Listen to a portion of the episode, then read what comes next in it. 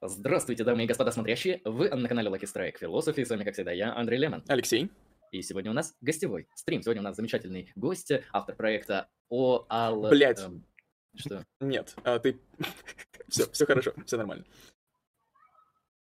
Т- т- А- да. Альс, Альсоб. Альс, оп, хорошо. Да. Алексей меня прервал, кто так введение сбивает, что же делает? Хорошо, я продолжу. У нас сегодня в гостях Гавриил, автор проекта Альс Об. Если что, ссылку в описании вы сможете а, найти. Сегодня мы будем говорить про континентальную философию в разных ее ипостасях, поэтому задавайте вопросы по соответствующей тематике. Сразу дисклеймер, то, что, соответственно, вопросы из чата мы зачитаем ближе к концу, вопросы с донатом будут засчитаны, соответственно, а, сразу. Итак, а, Гавриил, я вам тогда передам слово, можете представиться, рассказать, чем занимаетесь, какие философские интересы и о чем мы сегодня будем говорить. Да, ну, собственно, как меня уже представили, я автор проекта вот Алис Об. А, Это такой проект, который занят всякими различными культурными э, исследованиями, и, в частности, вот э, исследования э, там истории философии, различных новых э, течений философии.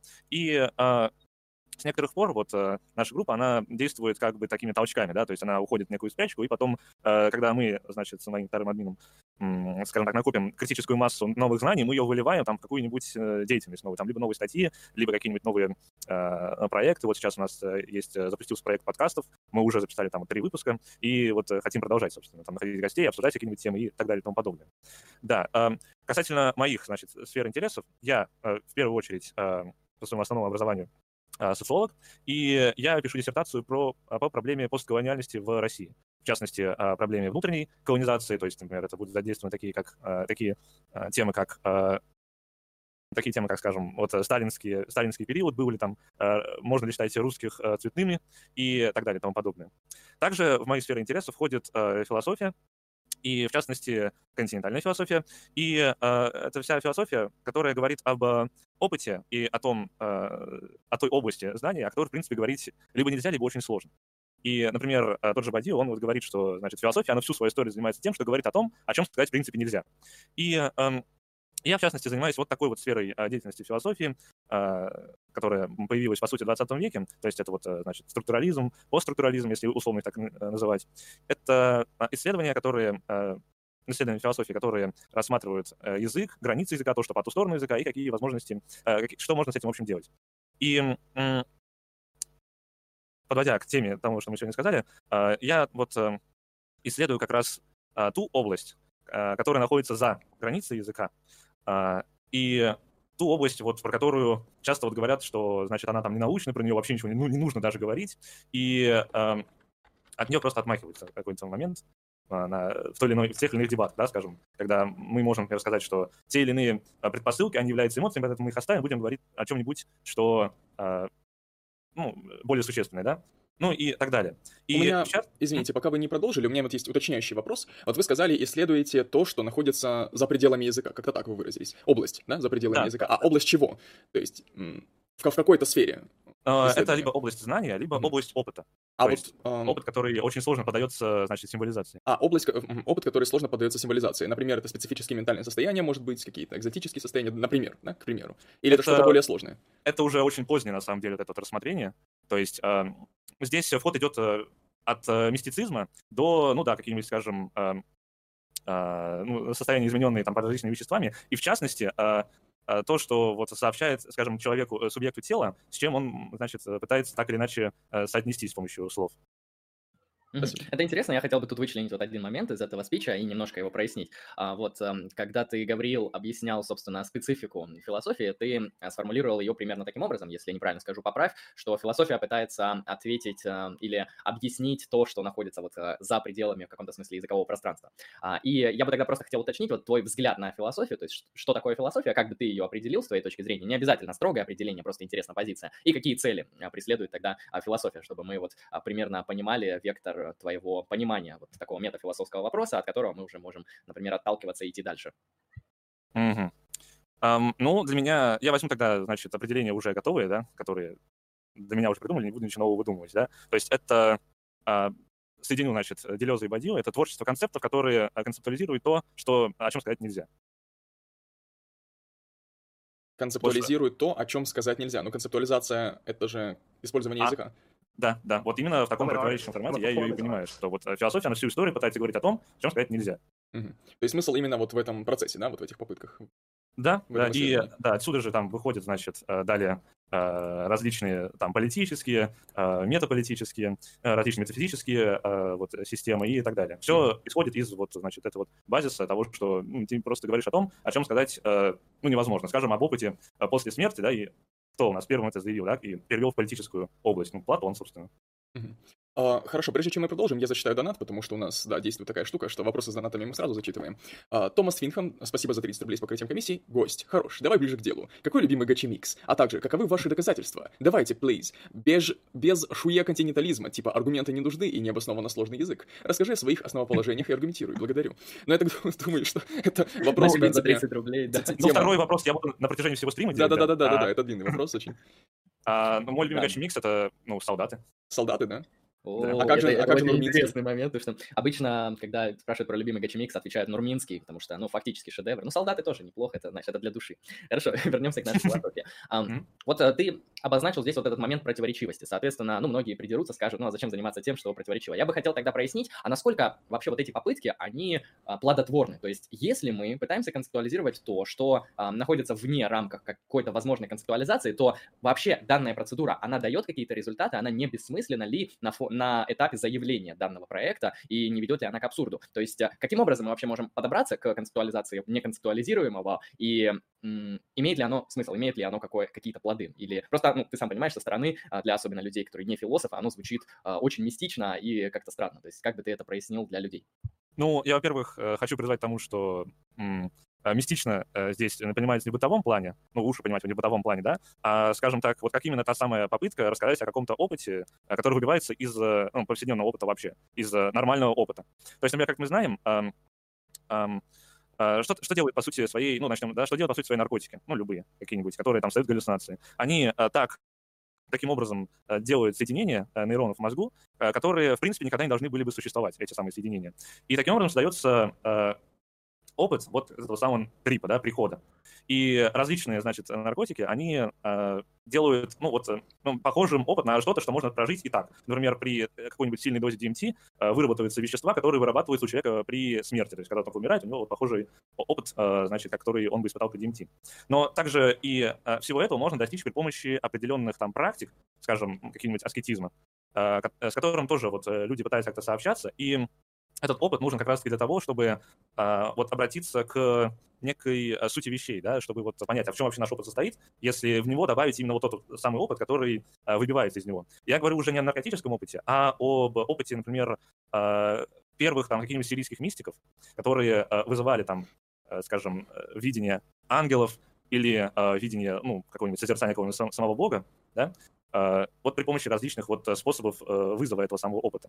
И что интересно, когда мы начинаем исследовать тех же самых вот э, сирийских мистиков, мы говорим не о, о том, что у каждого там опыт индивидуальный и так далее, а даже у людей, которых э, разделяет года, километры и так далее, и так далее, э, весь этот опыт выстраивается в набор определенных одинаковых паттернов, э, которые вот можно исследовать, и исследовать не как бы не сам опыт, а именно вот источники, то, что было о них записано. И, собственно, вот э, то, что они записано, с чем мы, как, люди работают, то есть чем, что они исследуют, эти самые источники. Есть факт того, что об этом как-то можно сказать, о чем-то а, здесь а, можно, может идти речь не только об а, словах, ну вот это я видел, вот это, значит, а, вот такие вот мои пруфы. Здесь а, указывается именно на а, ну, указывается, скажем так, э, поочередно, какие, значит, у тебя должны быть настроения, что э, ты должен делать, э, каким образом классифицируется опыт, так или иначе. И через, ну, сначала это метафоры, потом для этого в богословии там придумываются определенные концепты. Но, тем не менее, вот через это, значит, идет разговор об вот этом самом опыте. Например. Ну да, я, я сейчас вот прокомментирую. Я, в принципе, понял теперь мысль, потому что мы прояснили, что вот вначале провели эту небольшую дистинкцию, что есть опыт, грубо говоря, обыденный, и есть какой-то заобыденный опыт, который также является опытом, вот опыт тех же самых мистиков, опыт наркоманов, опыт а, психически больных, опыт различных философов, пытающихся а, найти способы а, обнаружить что-то иное, что-то, наход... что-то, что находится за гранью вот этого обыденного понимания. И я, как понимаю, когда мы говорили об опыте, который не концептуализируется, это просто вот этот вот редкий, пограничный, а, практически не встречающийся, очевидно, в повседневности опыт. Опыт часто мистический, но не только. Да, да. И э, опыт, он не только, значит, вот этот самый мистический опыт, да, о котором сложно говорить, но это опыт, ну, просто вот то, что вы чувствуете каждый день, да, а, потому что, ну, наш язык и наше, не побоюсь этого слова, сознание, да, так устроено, что а, все, что мы можем сказать, собственно, отсылает не к непосредственно непосредственно вот опыту, который вы прожили, а к самому языку. И потому э, вот этот вот, значит, э, опыт вашего тела э, тоже является, по сути, тем самым опытом, о котором сложно говорить. Я приведу пример. Э, скажем, можно ли объяснить, что такое красное, да? можно ли рассказать, что такое вкус курицы и так далее. Ну да, когда мы говорим красное или мы говорим вкус курицы, мы отсылаем к некоторой языковой конвенции, да, по поводу этих слов, да, мы отсылаем к тому, что все люди, которые разделяют наш язык, они привыкли, имея некоторый опыт, ассоциировать его со словом, например, «красный», да, и через это слово мы таким образом вызываем именно такие ассоциации. Но мы не описываем непосредственно с «красный». Мы не даем какое-то определение, мы не описываем в точности, как он происходит, мы просто делаем какую-то ссылку, да, на чужой опыт чтобы mm-hmm. друг друга примерно понять. Да. Мне и... кажется, это также важно вот именно в контексте того, какие у нас взгляды по поводу квалитативных объектов. То есть разделяем мы квалитативную теорию сознания или не разделяем. Ну, соответственно, там теоретик тождества, функционалист, элиминативист, он не будет говорить об опыте красного, который приватный, от первого лица, вот который мы сейчас пытаемся а, описать, просто потому что такого а, не существует. Да, опыт красного, он может сводиться к функционированию нашей нервной системы, нервной системы при взаимодействии с определенными объектами среды, может просто редуцироваться к работе тех или иных элементов элементов мозга и так далее. То есть он, конечно... еще важно поставить вопрос, а, считаем ли мы, что квали есть. Он, конечно, а, может быть ко всему этому сведен, но на самом деле, если а, не строго подходить к этому вопросу, да, и постараться просто на уровне обыденного языка объяснить, например, чем отличается красный от зеленого или красный от синего. У тебя сломается мозг. Вот можно, конечно, если иметь э, как бы серьезное научное знание, можно объяснить это в, в физических терминах, да, различия длины света и так далее, но это на самом деле будет очень косвенно объяснять твой опыт крайне косвенно это будет отсылать нас к некоторой модели, да, но твой непосредственный опыт, который ты ощущаешь от первого лица, да, он будет трудно объяснить такими терминами. Все равно тебе будет сложно а, нащупать эту разницу да, между красным и синим. Да, и вот потому э, проблема в том, что вот каким образом можно об этом сказать, чтобы именно не от, отсылать, а именно вот сказать на уровне него, на уровне, точнее, на языке того, о чем мы говорим. Потому что когда мы говорим, значит, э, ну вот на таком конвенциональном языке, то мы э, говоря дилизианским термином, да, запускаем репрессивную функцию языка. Мы сводим все именно в закон вот этого самого текста, который на бумаге э, там всего двумя цветами, по сути, ограничен, да, белым и черным. Вот, касательно цветов, например, э, есть много э, попыток, значит, каким-то образом перевести их цвета в непосредственный опыт и как-то другим образом разобрать того, что поднимается под цветом. Например, вот помню, был, значит, такой один интересный композитор, такой, он был андерграундный, не помню, как его зовут, я, если, если это нужно будет, поищу. Он, значит, сначала занимался такой вот музыкой, около нойзовой, которой там было про... Ну, его тем было там всякие жесткие политические моменты, типа Холокоста, типа там геноцида армян, ну, такого вот плана. Потом он э, вступил в секту, э, секту Иегова, пропал на 7 лет, вернулся и э, стал писать музыку, состоящую всего из одних нот. И когда, значит, э, ну, какие там были названия? Там название... Э, Это первый в истории джент, да, прото-джент. Да. Название трека там красный, да, и вот э, одна нота означает красный цвет, например, да. Название трека там, ну, скажем, зеленый, там другая нота, да. И вот этим отличается. Все, мы уже знаем различия не на уровне, значит, вот этого вот понятия, да, красный, зеленый. Теперь мы знаем, как эти э, цвета звучат, и мы уже можем по-другому о них говорить. То есть, например, когда мы, скажем, слышим какую-нибудь мелодию, ну, скажем, простую, да, мы можем понимать, какие там цвета играют. Все, у нас уже другая система, основана на другом. Ну да, у музыки есть еще интересные свойства, да, некоторые эстетические свойства, которые могут ассоциироваться у нас с температурой, например, да, очень, очень даже явно, например, какие-то холодные мотивы, да, вот, например, саундтреки, которые пишутся к холодным пейзажам в играх, да, или в кино, например, или где-нибудь еще, они явно ассоциируются с тем, о чем они говорят. И наоборот, какие-нибудь э, яркие битвы, да, что-то такое у нас тоже может ассоциироваться с относительно температуры. Это любопытно. Да, вот у меня есть целый э, цикл чтений, который я проводил в проекте Nissan. А, то есть мы там разбирали а, семь статей, ну, вот а, там была такая компиляция статей из семи, час, из семи частей, посвященных философии цвета. И там мы вот разбирали о том, ну, по этому темному логосу, что такое цвет, как можно с ним оперировать, когда он, например, пропал из текста вообще, потому что мы знаем, что, например, вот те же самые иероглифы египетские, они же были цветные. И он, этот цвет давал информацию не только на уровне вот того, как мы сегодня понимаем текст, да, просто смысл и все, а он вносил дополнительные измерения. То есть текст таким образом существовал не в области оптики, да, просто наблюдения, но в области гаптики, то есть в области палитры. И э, там вводилось дополнительное измерение опыта, которое передавалось за счет считывания вот этого самого цвета. Да. И э, там также были, значит, предложены э, э, способы, каким, например, как можно сегодня в, текст, в тексте, вот в нашем сегодня черно-белом тексте, узнавать те или иные цвета. И под цветами там подразумеваются определенные, а, как бы сказать, способы говорения. То есть, например, вот а, если вы когда-нибудь читали, а вы читали, соответственно, аналитический текст, то есть текст философа, аналитика, аналитического философа, то чем он отличается от континентала? Строгая, точная и емк, ну не емкая, а, в общем, большая аргументация. И когда текст наполнен подобными, подобными значит, приемами, такое можно назвать, называть чешуей. Что значит чешуя? Она, э, чешуя э, — это то, что призвано закрыть э, другой цвет, а другим цветом является, собственно, лакуна или трещина. Лакуны или трещины — это те места в тексте, куда можно впихнуть или, скажем лучше, вчитать дополнительный смысл. Соответственно, аргументация нужна для того, чтобы тебя поняли максимально четко, без того, чтобы э, улизнуть вот эти вот самые лакуны, э, трещины. Ну да, чтобы лишнего не приписывать да. твоей позиции, да. чтобы она какую-то четкую линию интерпретации имела. Ну, это да. очень образный способ говорить о стилистике аналитически на самом деле. Это ну имеет... да, да. Угу.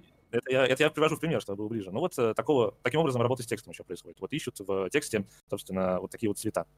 А под цветами подразумевается ну, под, ну, подразумевается вот такой способ говорения, да? Ну, просто, значит, вот мы, значит, здесь берем э, аргументацию плотную, mm-hmm. а там мы, например, берем какой-нибудь метафорический текст, да? Mm-hmm. Ну, как пример, не знаю, э, ну, того же самого Ницше, да, Делеза, mm-hmm. катание шизофрения. Э, когда, когда ты читаешь, можешь э, вчитать туда любой э, смысл, так или иначе. И ну, да. в том и смысл, э, замысел, значит, этих э, книг, чтобы их именно понять по-своему, создать собственное понимание. Mm-hmm. И это все называется вот, э, значит, трещинами. Ага, то есть таким образом мы обозначаем не совсем строгую а, последовательность, да, не совсем строгую разработку текста, при которой нам доступно некоторое поле интерпретации, да? То есть когда у нас есть некоторый выбор из того, как мы можем интерпретировать прочитанное. Да, да, да. И ну, это вот... все зависит да, от, от прочтения. Но, как я вот уже сказал до этого, а, всегда вот такой вот опыт, он выстраивается в определенные паттерны, поэтому он не зависит исключительно от э, позиции читающего. Он еще и содержится внутри, а, скажем так, ну, не совсем внутри, там уже просто нужно будет долго объяснять. Ну, скажем так, он содержится между текстом и тем, кто его воспринимает. Вы имеете в виду, что такие вещи, они, конечно, субъективны, да, вот на первый взгляд, но тем не менее, такие наблюдения, они могут быть сделаны людьми независимыми друг от друга, да, и эти наблюдения, они будут похожи, да, и таким образом мы выводим некоторые паттерны, и таким образом да. мы можем это исследовать и об этом говорить. Да, и я бы вот, э, чтобы еще точнее описать, здесь нужно говорить не о словах в тексте, да, как бы, когда мы э, пытаемся вот этот текст интерпретировать, и даже не о заложенной туда мысли, а скорее об узорах в, в смыслах самого этого текста. То есть то, как узорами мы здесь а, понимаем, вот если не слова, если не смысл текста, а узоры. А узор это, это что? Это просто если из текста убрать его фонетические вот эти все а, штуки mm-hmm. в виде письма, в виде смысла, который туда заложен, то что там еще останется? Ну, э, смотри, для того, чтобы нам сказать, да, нужно э, что сделать? Во-первых, э, что у нас происходит в организме, так? У нас в организме происходит работа ну, мозговая, во-первых, посылает сигналы, а, значит, у нас выстраивается зона Верники, отвечает за речь, да, по-моему? Да, верники. А, отвечать за речь, они вот активируют, э, значит, в конце концов появляется вот смысл, и мы произносим слово. Вот а, все вот эти вот а, подземные подземные, скажем так, процессы? мероприятия, да, да, процессы, которые были вот произведены, они могут также передаваться и вот через текст. Но не буквально то, что там вот эти вот, значит, работают а, я... нейроны и так далее, а скорее сама мысль, да? То я начинаю вот... понимать, да. Когда мы пишем текст, у нас есть некоторые базовые интуиции, некоторые представления, воображения, возможно, да. каких-то событий. Мы это в меру своих сил, ограниченных, стараемся передать на бумагу, да, у кого-то получается лучше, у кого-то хуже. Когда мы это перевели на бумагу, мы получили слова, да, и, соответственно, знаки и смысл, который мы вложили в эти, точнее, смысл, который содержится буквально в этих словах, потому да, что они являются частью языка, да. Но вместе с, вместе с этим наша интуиция, она не может полностью переконвертироваться в письменный текст, получается, только ограниченно. И когда мы, например, уже по другую сторону стоим, да, и мы читатель, и мы читаем такой текст, мы не всегда ориентируемся только на смысл, да, только на знаки, которые мы считываем, а каким-то образом мы получаем доступ к интуиции автора, да, к его ну, mm-hmm. внутреннему миру некоторых представлений, эм, каких-то ощущений, да, что-то, что он предполагал и себе мы представлял. входим с ним в одно опытное пространство. Да, да, да. Mm-hmm. Но это, это вот именно для этого нужны цвета и так далее. А вот, э, вот рассказать э, про вот эти цвета, рассказать про э, вот классифицировать их как-то, это вот именно классифицировать э, способы э, новой вот такой вот работы с текстом, да, чтобы попадать именно вот в ту самую э, точку, э, где есть опыт э, автора. Вот. И для этого, ну, для того, чтобы преодолеть вот эту самую репрессивную функцию языка. Вот еще какой есть способ, например, преодолевать эту функцию языка, это, например, э, придумать собственный язык. Но а насколько это возможно? Вот, например, ну вот да, я хочу привести пример интересный. Да, потому да, что да, вот есть как, интересный как пример. справляются с этим mm-hmm. философы? Когда-нибудь общались с женщинами? Я, вы философ, поэтому это вопрос. Ну, это хороший вопрос. Я на, совсем, на самом деле не совсем уверен. Но предположим, что да. У меня хорошее воображение, по крайней мере. Один, пару раз было, но не более. Вот. Вы, наверное, э, если вы там часто и много общаетесь с женщинами, то вы могли бы слышать такое выражение. Я знаю, что я сказала, но я не это имел в виду. Возможно, я представляю себе неправильных женщин, вот они такое не говорили никогда. Ну хорошо, это вам повезло, значит. Но тем не менее, э, в один момент э, феминистки, они для того, чтобы избежать, избежать вот этого самого э, вот этой самой функции языка, который говорит только о субъективном опыте мужчины, отсылает только к, этому э, субъективному опыту, э, попытались придумать собственный язык, где там, э, значит, было, э, была собственная грамматика, которая указывала на опыт именно женский. То есть э, этот вот самый язык, который лишен вот всего мужского и отсылает исключительно к, э, вот, к женскому опыту. Ну, такая попытка выстраивания антипатриархального языка, соответственно.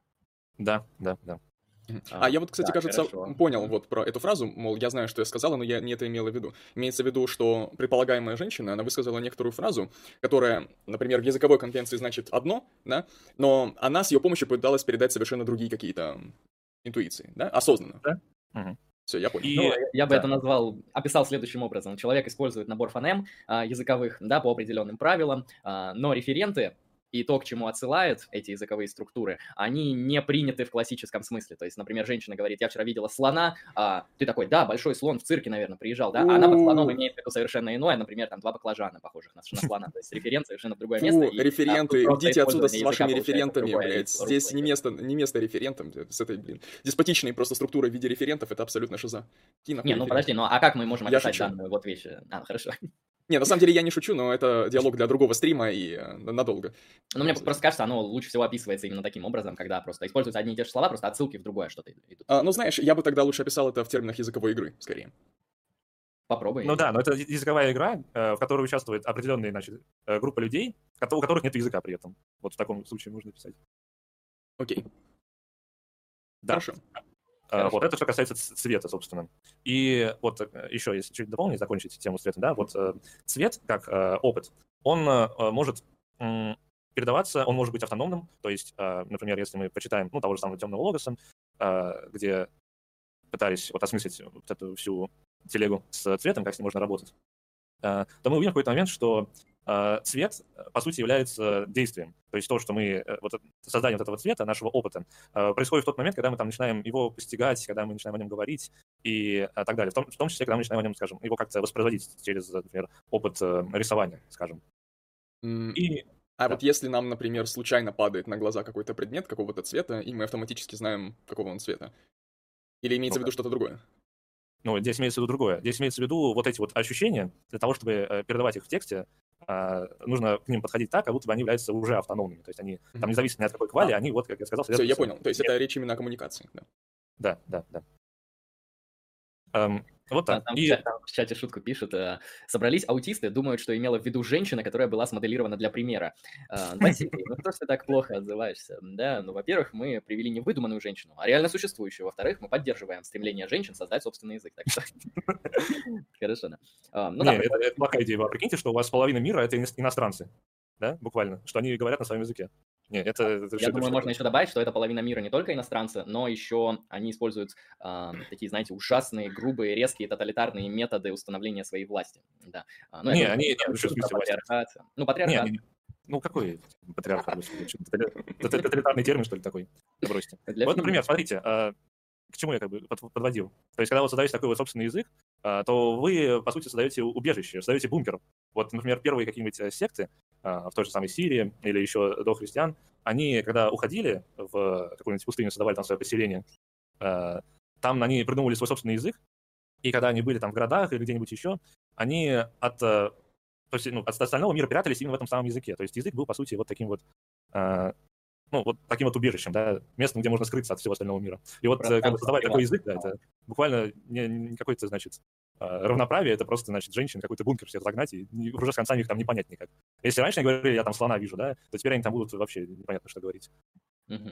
Ну, это, кстати, напоминает вообще вот знаменитый пример того, как, например, уважаемый Карл Маркс в какой-то момент а, изобрел язык для того, чтобы пролетарии обрели свое классовое сознание, поняли, кто они, почему их эксплуатируют, почему у них имеются проблемы в их жизни на работе, в тех местах, где они обитают, и кто в этом виноват, и самое главное, что с этим делать. То есть, да, вот такая, такой пафос создания нового языка, который, соответственно, направлен на достижение этих определенных целей. Это в истории бывало часто. Но Хорошо. беда в том, что когда, значит, марксисты, использующие такой специфический марксистский язык, разрастаются в количестве, и, соответственно, бункер этот своеобразный, это убежище растет э, в размерах до каких-то невообразимых эм, размеров, э, этот бункер, он превращается в гулаг автоматически, да, вот происходит.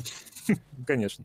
Не, ну да, там в чате эксперты пишут, а, оппортунист, идеалист, ревизионист, люмпен. Ну да, то есть в марксистском словаре всегда, всегда найдется ярлык, по которому ты будешь неправильным марксистом, так что не парься, и до тебя дойдут. А, ну это какой-то марксизм-ленинизм уже, вот эти вот... Ну да, мы именно про советский марксизм говорим, не, не про классический. А, хорошо, с философией цвета закончили, собственно, что у нас дальше? По, ну, по да, стоит, наверное, поговорить, значит, э, про немножко про философию музыки, например. Потому что, собственно, музыка, она так или иначе Э, тоже передает какой-то опыт, который еще сложнее концептуализируется. Почему? Потому что, ну, как вы это сделаете, по сути, да? Э, потому что, что, что на что она влияет. И э, музыку пытались э, осмыслить, собственно, тоже э, с очень ранних времен, там еще с Платона, э, пытались э, определенными гармониями обучать молодых людей, чтобы они вырастали в хороших и справедливых э, граждан государства. Эм, но, однако, например, на то, как влияет непосредственно на а, ну, как, как непосредственно на то, на что влияет а, музыка, мы находим, ну, по крайней мере, по крайней мере, я нахожу у Шопенгауэра. То есть, а, когда он говорил, например, что а, музыка, она влияет на ту часть души, которая не поддается а, никакому вот, не поддается разуму, в общем. И а, для того, чтобы увеличивать спектр вот этих вот самых неподвластных разуму эмоций, чувств, образованному человеку, и в частности образованному э, юноше, необходимо слушать как можно больше различных жанров. И когда вот вы слышите от человека, я там слушаю только танцевальную музыку, или это я там, вот мой любимый э, жанр это рок, вообще все остальное это не очень, или когда там, например, э, ну, еще что-нибудь, скажем, какая э, вот там э, твоя попса, да, вот какой-нибудь э, э, intellectual dance music, вот это вот по мне. Вот вы сразу понимаете, что у этого человека очень узкий спектр вот этих вот самых эмоций, которые, как мы знаем, ну, по Шопенгауэру, да, э, дают свое дают свой толчок для того, чтобы человек дальше как-то рационализировал. И чем больше человек слушает музыки, тем, соответственно, а, больше в нем этой вот самой воли, которая через него говорит. Ну, кстати, да, шопенгауэрская философия музыки, она, наверное, одна из самых э, интересных в философии музыки, просто потому что я не видел, какие философы, э, ну, кроме некоторых античных, делали акцент вообще на эту область, на философию музыки. Да, вот в аналитической философии есть раздел философия музыки, но она такими отдаленными вопросами занимается, что я их даже не буду поднимать. А вот у Шопенгауэра довольно интересно, просто потому что у него, как мы помним из его метафизической системы, просто следует, что воля, вот эта мировая воля, она может объективироваться, и лучше всего, ну, то есть чище всего она объективируется в музыке, и можно сказать, музыка — это, вот знаете, как зеркальное отражение воли, да, и поэтому через прослушивание а, и работу с музыкой, я как понимаю, Шпенгауэр говорит не только про прослушивание, но и про написание музыки, а, мы можем взаимодействовать с волей мировой, а мировая воля по Шпенгауру — это, если что, все, что есть, то есть это, это есть мир. Да, в том числе и вещь в себе. Вот у меня вопрос только ли музыка, да? Я бы предположил, что практически любая эстетика, да, то, что мы называем эстетикой, музыка, она просто наиболее наглядна. Это наиболее наглядный мостик между вот некоторым нашим эстетическим опытом и некоторыми объективными эм, ситуациями в мире. Вот, Конечно. в целом, в целом это можно сюда и живопись, и поэзию какую-нибудь приписать. Да, да. Но просто э, до этого э, искусство додум... ну, искусство, в смысле живопись додумывается достаточно поздно, э, импрессионизм, и вот после вот этого всего э, пытаются, пытаются передавать свой опыт, пытаются передавать движение, пытаются там даже схватить время как таковое, например. Пытаются, например, те же самые художники узнать, есть ли в картинах темп, да? То есть вот если вы а, посмотрите на картины авангардные начала, скажем, 20 а, века, 1913 года, когда появилось течение вот э, фавизма, то там очень простыми линиями нарисован пейзаж в виде, ну, ну пейзаж, да, там песочек, вода, тучки и небо все это выделено разными цветами, и все это сделано с помощью, ну, таким образом сделано, что они выглядят как ровные линии, такие прям четкие, как по линейке. И это было сделано для того, чтобы э, для того, чтобы вот читать, э, смотри, зритель, когда смотрел на эту самую картину, он как по стрункам по этим э, линиям переходил. Таким образом, опыт э, зрителя был э, ну, контролируем, да, то есть он задумывался каким-то определенным образом. И да, э, различные другие э, способы перенести опыт какого-нибудь э, опыт э, того, что мы видим, того, что мы слышим, на текст, на картину тоже присутствовал. Вот, например, э, у Крученых, советский, русско-советский поэт, э, есть, значит, стихи, которые входят в жанр звукописи, и там он с помощью текста пытается, значит, выразить то, что он слышит зимой. Там эти все вьюги, жужу, виви и так далее. Это мне, кстати, напомнило современный американский черный рэп, э, где они, в принципе, тоже с помощью различной артикуляции, часто подрывая смысл, именно с помощью фонетики пытаются выразить те или иные смыслы. Там, конечно, редко бывает что-то про зиму, но про что-то иное мы там явно можем наблюдать. Именно из-за этого часто претензии к рэпу, что а, он либо бессмысленный, то есть как-то там семантически ничего не связывается, либо там смысл какой-то банальный, но там акцент делается именно на вот а, звукописи. Да, но, но, да, в том числе. И э, касательно рэпа, там Э, цвета, они передаются по-другому. Соответственно, вот вы заметите, да, что когда вы э, смотрите вот рэп-клип какие-нибудь того же самого Моргенштерна, да, то вам показывают просто огромную палитру э, каких-то действий, различные там женщины, машины, сам этот вот рэпер э, этого мамбл типа, мамбл рэпа, он все цветастое. Таким образом, э, цвета, то, что э, нас заинтересовывает, да, то, что вызывает аестезис э, в том или ином произведении искусства, э, на, на, находится и на уровне, э, соответственно, формы, да, как предполагается в рэпе, скажем, через текст. Вот э, антитеза — это был какой-нибудь Оксимирон, да, который пытается показать все через классический текст. Моргенштерн и тому подобное, там всякие Лео Памп, Лео Пип и, и так далее, и так далее, они пытаются показать э, через э, то, как вот перед вами располагается в зрительном, в зрительном образе э, весь вот этот вот опыт цветов, который должен вас заинтересовать. И текст, который непосредственно проговаривается, да, «Я съел деда», например. Хорошая это... да. Он не должен вас сам по себе заинтересовывать, он должен вас, значит, зазывать, чтобы посмотреть на клипы, на что-нибудь еще. А сам себе он ничего не представляет. Вот и, как, каким образом сегодня производится аестезис в мамбл-рэпе. Ну, он играет еще большую ритмическую роль и мелодическую роль в том числе. И ну, мне... да, но он самостоятельно не имеет э, ценности, в том ты делаешь, он помогает. Ну, эм, я просто думаю, что в данном случае эм, голос используется для осуществления такого вот псевдоязыка, да, то есть это не совсем язык, это не совсем текст, это скорее, скорее музыкальный инструмент какой-то, да, который выглядит, который похож на язык, который похож на текст, получается так. И если uh-huh. вот эту мысль в голове иметь и просто принимать эм, текст в таких песнях, как просто еще одни а, формальные компоненты некоторого музыкального инструмента, то, в принципе, все становится проще. Это, знаете, как? Это как слушать песни на незнакомом языке да, например, на каком-нибудь испанском, итальянском и так далее. Есть очень много популярных, вот, например, даже Деспасита, или как-то так называется, недавно, в прошлом или позапрошлом году была очень популярна, и в России в том числе. Никто не знает, что там люди говорят, вообще, без понятия. Я, я подозреваю, что большинство людей даже не открывали перевод, вот. Да он но, не нужен. Да, но он и не нужен, тем не менее, люди с большим удовольствием это слушают, потому что эм, текст, он выражен вокально, он выражен словесно, но это как раз больше в мелодическую сторону направлено. Интересно, что ему подпевают еще вот этому да. тексту. То есть э, диспозит это можно пропеть, конечно. Да. А, да, и а, вот касательно слов в песне, например, вот а, была раньше такая те, песня, значит, Лаша, ну тоже а, а, итальянская, Лашата Мель Кантано Итальяно Брема, что-то такое вот там. А, ну, она такая то ли из 90-х, то ли из... Да, она популярная, я не знаю, что там за жанр, ну, что-то такое наподобие. Ну, какое-то что-то, шанс, что-то шансонное такое. Да, что-то между такого популярным шансоном и какой-то попыткой в поп. Мы любим попытку в поп. Это звучало, да, странно. А, хорошо, да. А, вот, кстати, да, если мы говорим о музыке, какие-то философы еще пытались концептуализировать вот это явление, вот помимо, соответственно, Платона и Шопенгауэра. Ну да, я просто, значит, э, кинул такой большой крюк от Платона до Шопенгауэра, потому что, ну, очень сложно найти, как это проследить. Конечно, э, Ницше тоже говорил о музыке, э, как, ну, в своем споре с Вагнером. Да, в своем споре с Вагнером о том, как там должно происходить. Очень много философии музыки можно услышать и увидеть в действиях или в каких-то там книгах, программных статьях самих композиторов. И, например, когда мы говорим об истории музыки, да, то мы, например, говорим, скажем, до Баха Иоганн Себастьян имеется в виду, э, Бах, э, к гармонии относились определенным образом. К гармонии относились как э, к, не знаю, примордиальному знанию, которое, должен, которое композитор воспроизводит. Да? То есть он подключается вот к этой вот установленной классической, классическому набору звуков и с помощью него создает вот определенные уже похожие алгоритмы и воспроизводит их. После Баха, например, в чем была революционность Баха, да? В том, что Теперь эту самую гармонию человек создает заново сам. Именно поэтому вот эти вот все его кантаты, все его фуги, они э, являются великими, да? Это настоящая революция в музыке, потому что он сам изобретает э, собственные виды гармоний.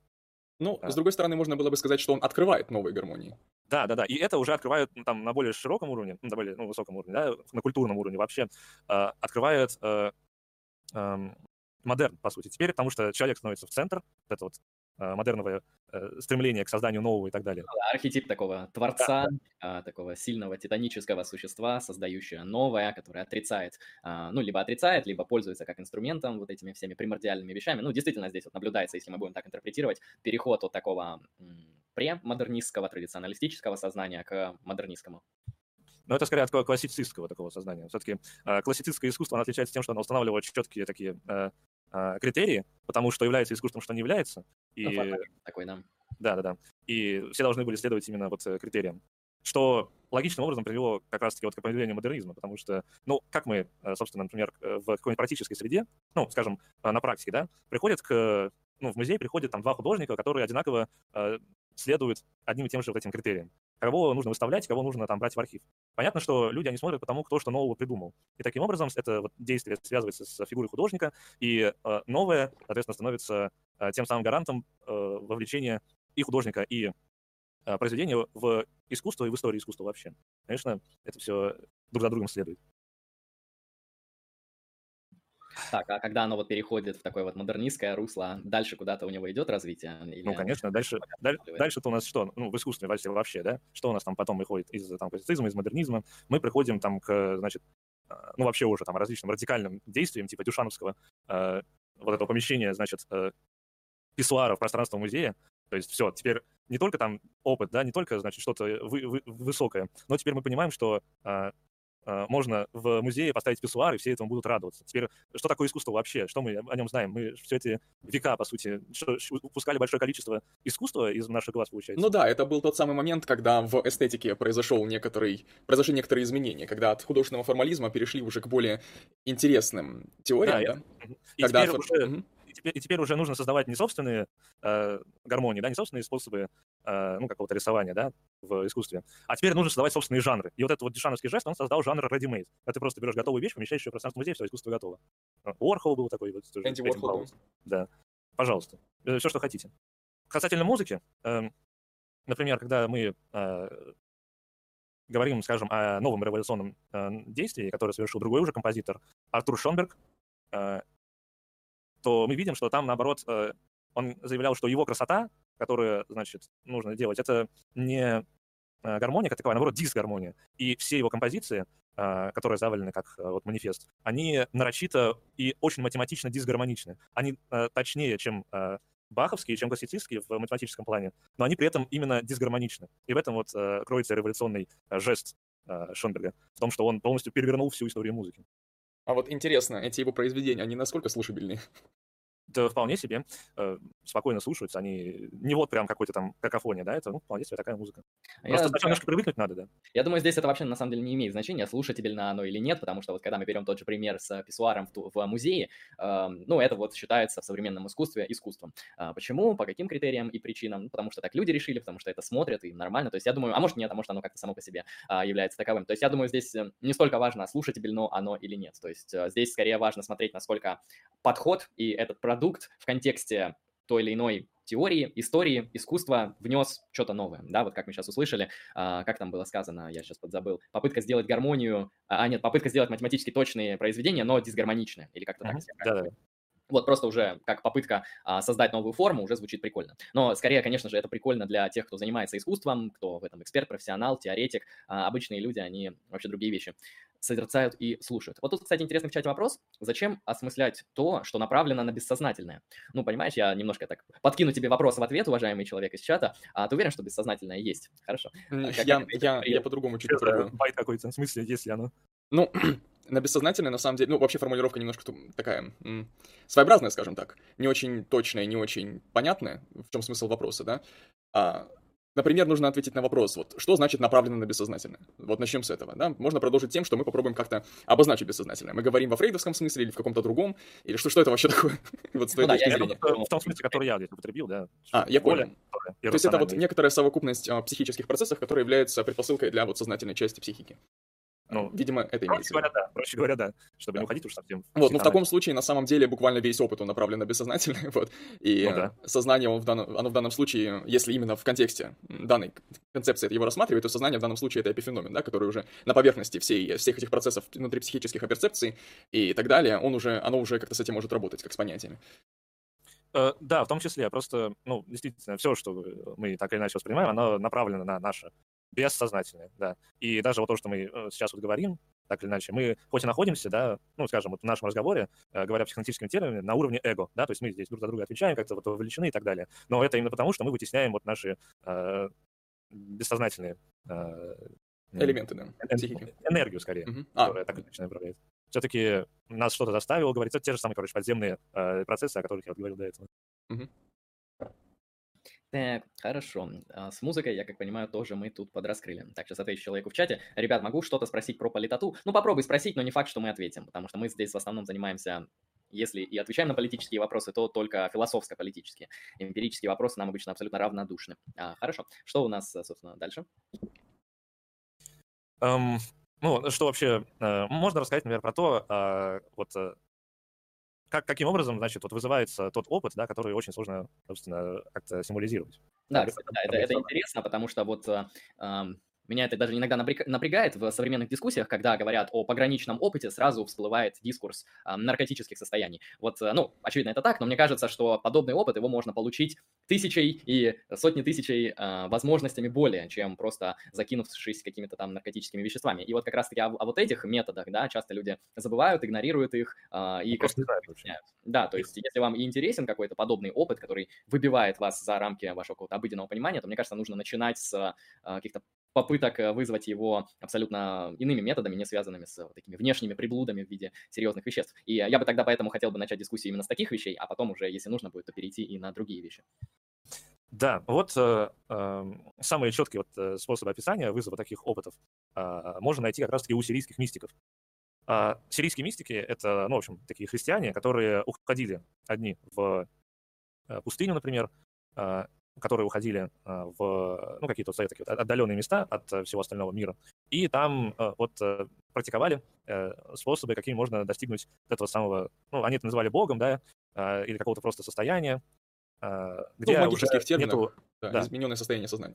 Да, вот ну, можно сказать так, да, просто сводить все это к таким вот современным словам, это как-то, мне кажется, немножко принижать того, что они сделали. Вот. Ну, например, Исаак Сирин, ну, такой сирийский мистик, он э, говорил, что необходимо, например, э, вводить э, себя в такое определенное состояние созерцания, которое по-сирийски называется гырга, где, где уже отсутствуют какие-нибудь образы вообще. То есть у него есть, значит, два таких, два разделения на, на, на то, что мешает увидеть, собственно, Бога у Исаака Сирина. Первое — это образы, а второе — это различные движения. Ну, проще можно сказать, что это желания, да, те или иные. И э, способ созерцания в Гырге, они э, позволяют человеку возвыситься над всеми образами, то есть э, по, по, по, переместиться мысленно в место, где уже не существует вообще никаких образов, и при этом отсутствует желание что-либо там, ну, к чему, к чему угодно, да? Но это интересно, а, это как преодолеть и Аполлона, и Диониса, это как-то вырваться за пределы. Да, да, и вот только там уже, вот в этом состоянии, когда человек проводит, он это должен делать, например, э, из постоянного чтения молитв, скажем так, э, из э, там определенного способа э, потребления пищи. Там четкого, например, не, э, не останавливаешься там э, на вкусе какого-нибудь, а просто вот пища ради того, чтобы просто под, э, ну, дольше прожить, в общем, а не ради какого-нибудь вкуса. Вот. И в этом состоянии человек, он э, входит, вот, э, приближается к этому самому опыту, и каждый раз он становится все более и более ярким. И как вот описывается у того же самого Исаака Сирина, сначала это такие не очень яркие, не очень понятные образы, наступающие в темноте, и в какой-то момент это очень яркое, а, очень яркое какое-то вот видение, а, с, сопровождающееся чувством очень такой глубокой радости. Оно очень мимолетное, такое быстрое, меньше секунды пробегает, но а, у него, значит, есть очень большой, как бы сказать, не инерция, а вот послевкусие такой вот. И после этого все, человек, он увидел, по сути, ангела, увидел тот самый вот образ, но это вот только какой-то вот ангел, это вот, в общем, не важно, да, то есть когда вот наркоманы, да, те же самые, употребляют какой-нибудь там мощный наркотик, то максимум, что они могут достигнуть, это вот именно э, какой-нибудь там не совсем важный ангел какой-нибудь нижней, нижней иерархии, который описан у того же самого Ареопагита. А как это сказано у того же самого Исаака Сирина, вот Бог — это, значит, большой дом, который строится каждый, каждую секунду, а ангел — это просто щепка, которая отлетела от него. То есть некоторая эманация Бога. Ну, не эманация, да, ну, это, это меньше, чем ничего, это щепка, это вот именно эпифеномен какой-то, вот от него отлетело, и ты как-то вот повезло тебе зацепиться за него своим опытом. Потому что, понятно, нет, в Боге все и так пребывают, и от него, значит, все, что существует, сделано, а, все в благе и так далее. Тут э, это такое, скорее, тавтологичное э, суждение. Угу. А вот в чем тогда особенность именно такого опыта, да, опыта такой щепки? в чем отличие этого опыта, например, от опыта пребывания в мире, да, который, по идее, и а, создан Бог, Богом, да, и находится в Боге? ну, там просто отсутствуют всякие образы, да, то есть там ну ничего вот не существует, ты общаешься непосредственно с Богом. Просто вот вы сказали, что вот в таком состоянии проявляется некоторый, собственно, образ, какое-то видение. Или mm. имеется в виду не, не образное видение? Ну, здесь, да, здесь э, есть тоже такой момент, когда, э, ну, есть тоже такое некое противоречие, и у последующих мистиков оно раскрыто еще более ярко, например, того же э, Экхарта, мейстера Экхарта. У него вообще сказано, что, значит, э, Бог, он обитает в тишине, и в тишине он говорит, например, слово свое. И вот оно как раз-таки здесь вот противоречие. Мы вроде находимся в тишине, хотя вот, да, место, где обитает Бог, он местом называет э, отсутствие звука, а не отсутствие места. Тоже вот интересно насчет э, тишины. И там же вот он начинает говорить свои слова. То есть он говорит слова в тишине. То есть это вот такое противоречащее в своем э, в своем вот таком базовом объяснении, но никто не, не думаю, будет винить вот этих вот самых мистиков из э, ранней, э, значит, как, ранних веков нашей эры и средних веков э, за то, что у них там отсутствовало точное научное описание. Ну, дело даже не в том, что там есть противоречие, да, именно в, в таком формальном смысле. Дело в том, что наличие таких противоречий, оно с большим трудом позволяет понять вообще, что происходит, да, потому что мне вот моим мозгом сложно уместить в голове, сложно какую-то интуицию нащупать по поводу некоторого опыта, который находится, точнее, который включает в себя некоторую область отсутствия образов, и в то же время там есть какого-то вот рода образ, но немножко другой, вот. Я бы это тебе, знаешь, как Алексей прояснил, вот э, тоже в свое время читал мистиков.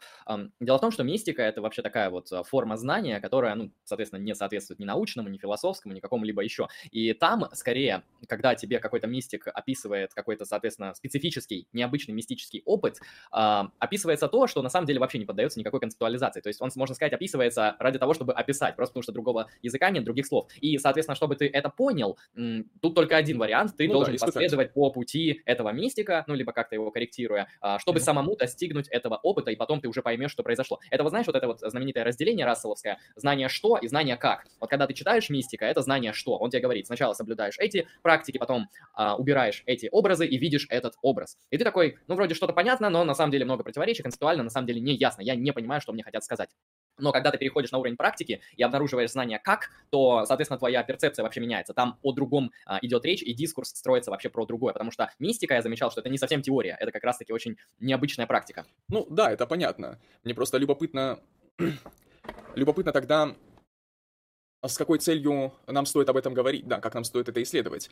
Как некоторый еще один из элементов такой системы, да, как еще одно наблюдение, которое подходит к теме, которую мы обсуждаем, или с какой-то другой целью. Потому что я вот могу, например, вообразить некоторые более наглядные, более бытовые примеры а, тоже некоторых ситуаций, при которых необходимо, скажем так, знание как, чтобы понять до конца некоторую ситуацию, да, то есть ситуацию, при которой знание что, оно, его будет недостаточно. На самый банальный пример это, ну, господи, какие-нибудь специфические эмоциональные состояния, или, например, наркотические состояния. Вот почему мы говорим именно о сирийских мистиках, да, вот что, что мы хотим сказать, когда ну, мы к этой теме приобщаемся. Да, мы э, как бы хотим сказать, что э, ну, благая весть, она была сказана, и мы ее восприняли. Ну, это в чисто христианском таком плане, да, что теперь уже мы не, должны, не, должны бояться э, после смерти, мы, значит, уже знаем, когда прийти к вот этому самому Богу, и мы, соответственно, можем, ну, чтобы не быть уж настолько пафосным, но тем не менее, да, ну, спасти, по сути, всех людей, так или иначе. Все-таки, есть... да, да, здесь все-таки такой есть эсхатологический мотив, и при этом еще и соединив людей в таком вот э, опыте едином, чтобы э, человек вот не был ограничен а, только связью языком с другим человеком, но еще и мог прочувствовать другого, чтобы тоже вот э, а, объединиться вместе с ним. Однако я вот здесь немножко не соглашусь с тем, что это только теоретическое, только практическое знание, потому что, тем не менее, вот то, о чем говорят те же самые мистики, это вот помогает, нас, ну, помогает создать теоретическую базу, которая уже сегодня осмысляется как вот попытки, во-первых, а, попытаться описать вот это вот э, все наследие мистиков в языке современной философии, может быть, даже науки, хотя наука об этом очень мало говорит, она сказывается только о сущем, как мы знаем. А вот, э, например, сегодняшние уже современнейшие, ну, как можно сказать, исследователи, да, там не только философы, потому что, они говорят о том, как вот можно, скажем, опыт, который был у тебя в прошлом, передать так, чтобы он оказался в прошлом у другого, например. То есть там скажем, у того же Сведенборга, например, сказано, что там движение, которое делают ангелы, это не движение, которое мы вот просто совершаем, перейдя из одной комнаты в другую, например, а это мысль, которая одновременно с этим и любовь. Вот как так можно двигаться, чтобы и одновременно думать при этом, и, значит, любить. И все это одно единое действие. Что это за такое действие, как такого можно достигнуть? И э, И вот здесь э, вот разворачивается то, каким образом можно, там, скажем, передавать свой опыт, да, например, в, при коммуникации, чтобы вот человек именно прочувствовал то, о чем ты говоришь. Очень часто это пытаются делать, ну, те же самые буддийские притчи, да, когда они говорят какую-нибудь э, ситуацию, но они при этом не только описывают ситуацию, это притча есть, по сути, э, жест, который указывает на какую-то истину. И вот они знают, эти самые буддисты, что э, не нужно пытаться логически как-то вот чешуйно, да, скажем так, э, доказывать что-то человеку, он все равно э, поймет очень, доходит до него очень долго. Нужно именно обращать внимание на акт, чтобы э, жестом указывать на то, что до человека вот дойдет. И это, скажем, там потом психоанализ принял из этого всего и так далее. Mm-hmm. То есть тоже там вот, различные там способы создания актинаута, э, там различные способы распристегивания различных пристежек идеологических uh-huh. и э, прочее, прочее. Все это делается на уровне. Сейчас я вам разложу, почему, э, логически докажу, да, почему вам, у вас, значит, э, Эдипов комплекс тот же самый. Но все это делается через такой вот, да, Ну, иносказательно, да, как-то.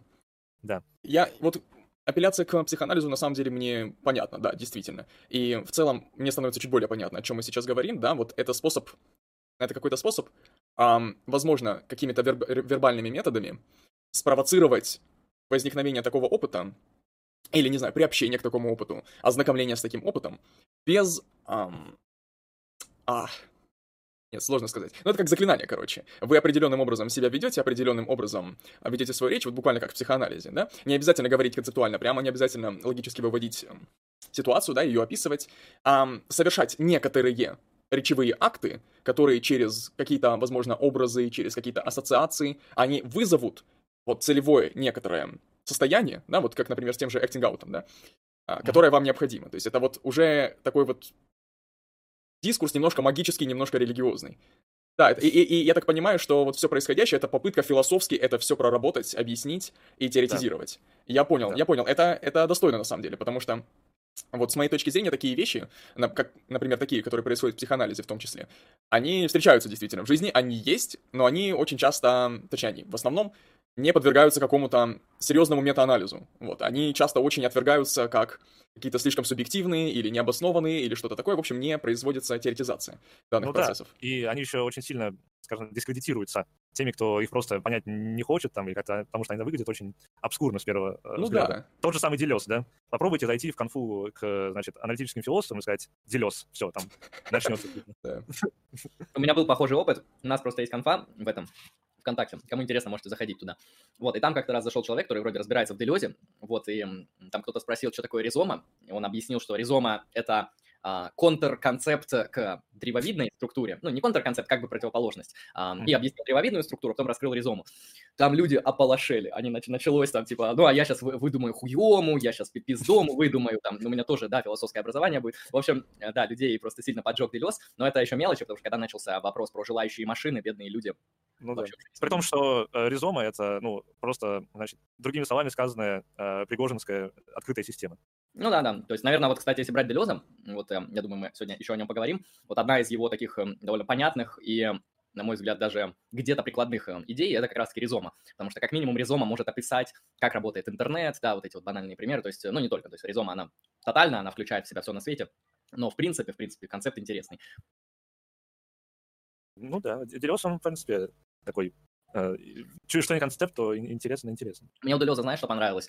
А, то, что на фоне вот этой всей тусовки 20 века, которая зацикливалась на анализе языка, да, структурализм, постструктурализм, Делезом как-то забил вот на это все и вышел вообще в сферу антологии. То есть вот они постоянно задавали себе вопросы, есть ли что-то вне языка, существует ли что-то вне текста, да, там, может ли быть что-то высказано, вот, э, что говорить там не о том, что связано с текстом и так далее, а Делез, он просто э, эти проблемы как будто за скобки выносит и начинает свое философство чувствование абсолютно антологическое, то есть он выходит из этого спора, а при этом он находится в то же самое время, когда вот эти споры постструктуралистов а, идут в континентальной философии. Это просто это, выглядит... это только с первого взгляда, да. Когда вы доходите до теории субъективации у Делеза или про теорию а, того, как образуется а, то же самое там различие повторения, то оказывается, что там одни синтезы, они относятся к другому, как, э, ну, по сути, означающие относятся к означаемым. И это прям им проговаривается. Вы на самом деле один из редких примеров человека, который прошел Делеза и остался в здравом рассудке. Вот, по крайней мере, в моем опыте. Да, насколько можно, да. Ну, там просто, значит, э, главное не... Ну, главное всегда составлять собственный, значит, словарик, и тогда точно не, не станешь вот одним из тех, кто прошел Делеза, скажем так. То есть стараться эти непонятные термины Делеза переводить на какое-то свое понимание, более да нет, все понятны. Там, просто нужно, ну, там нужно просто определенным образом понимать термин, да, что он имеет в виду не какой-то термин, ну, как бы то, то, что отсылает к языку, да, а то, что, ну, непосредственно на практике все. Вот когда у Лакана начнешь читать, это уже все, там вот уже, да.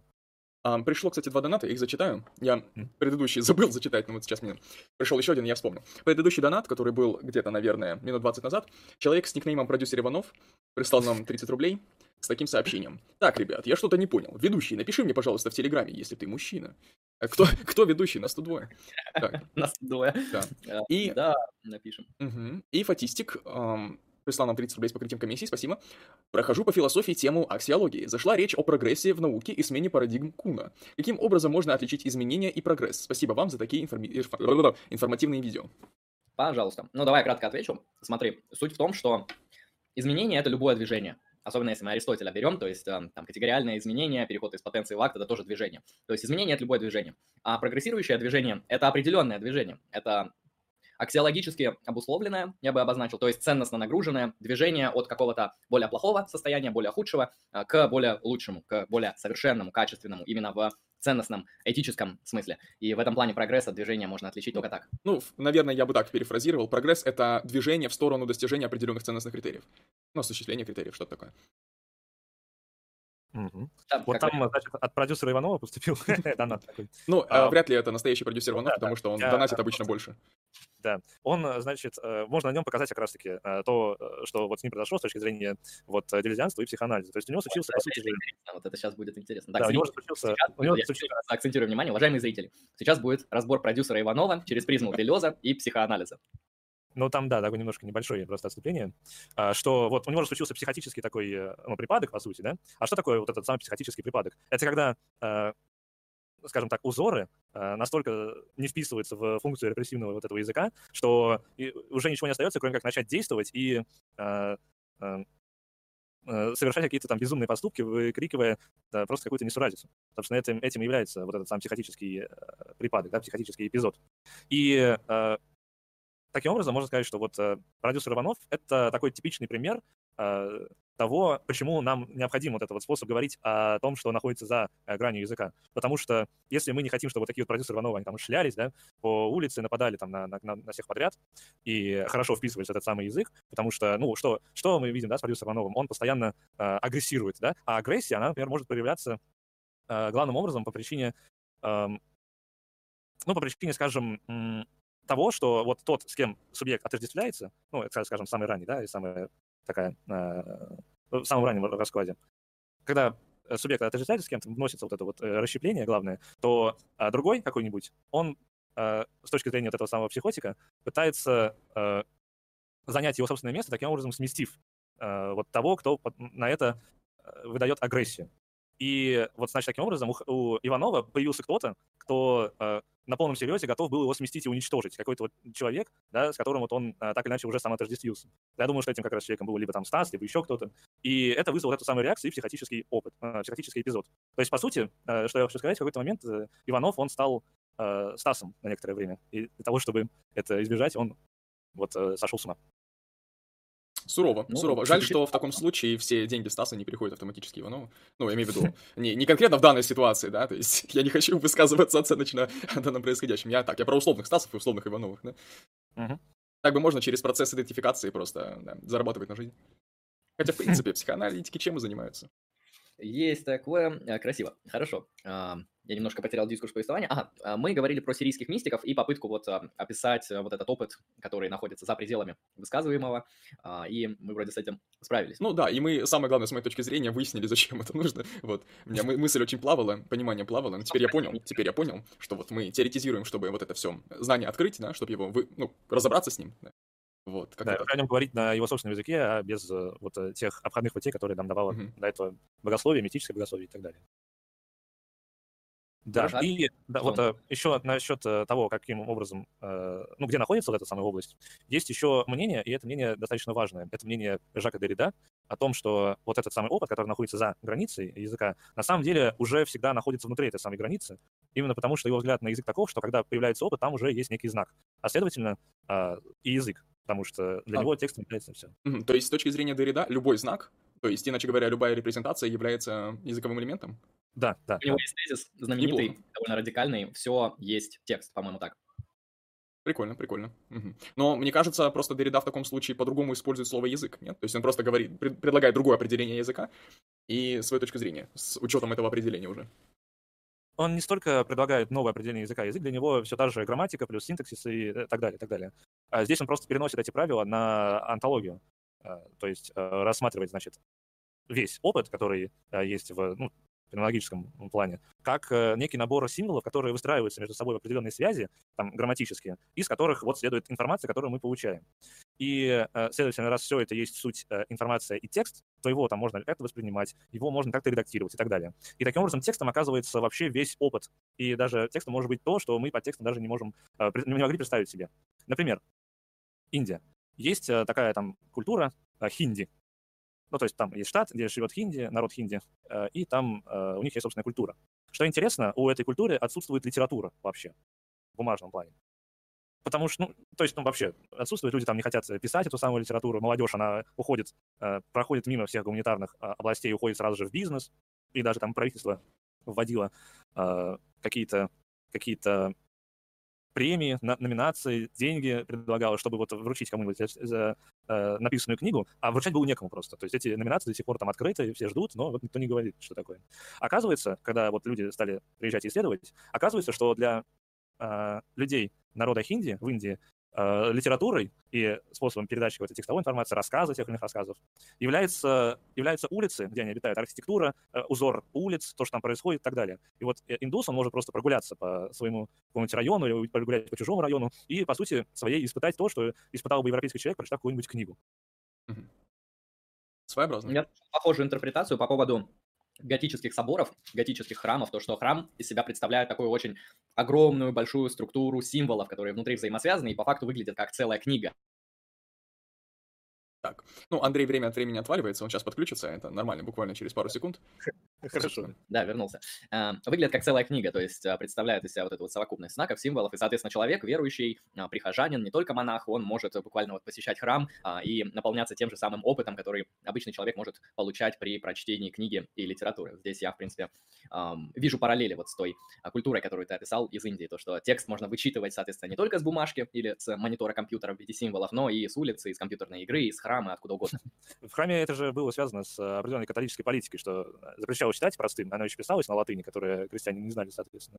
И потому там рисовались на стенах фрески с сюжетами, и да, так вот и читали.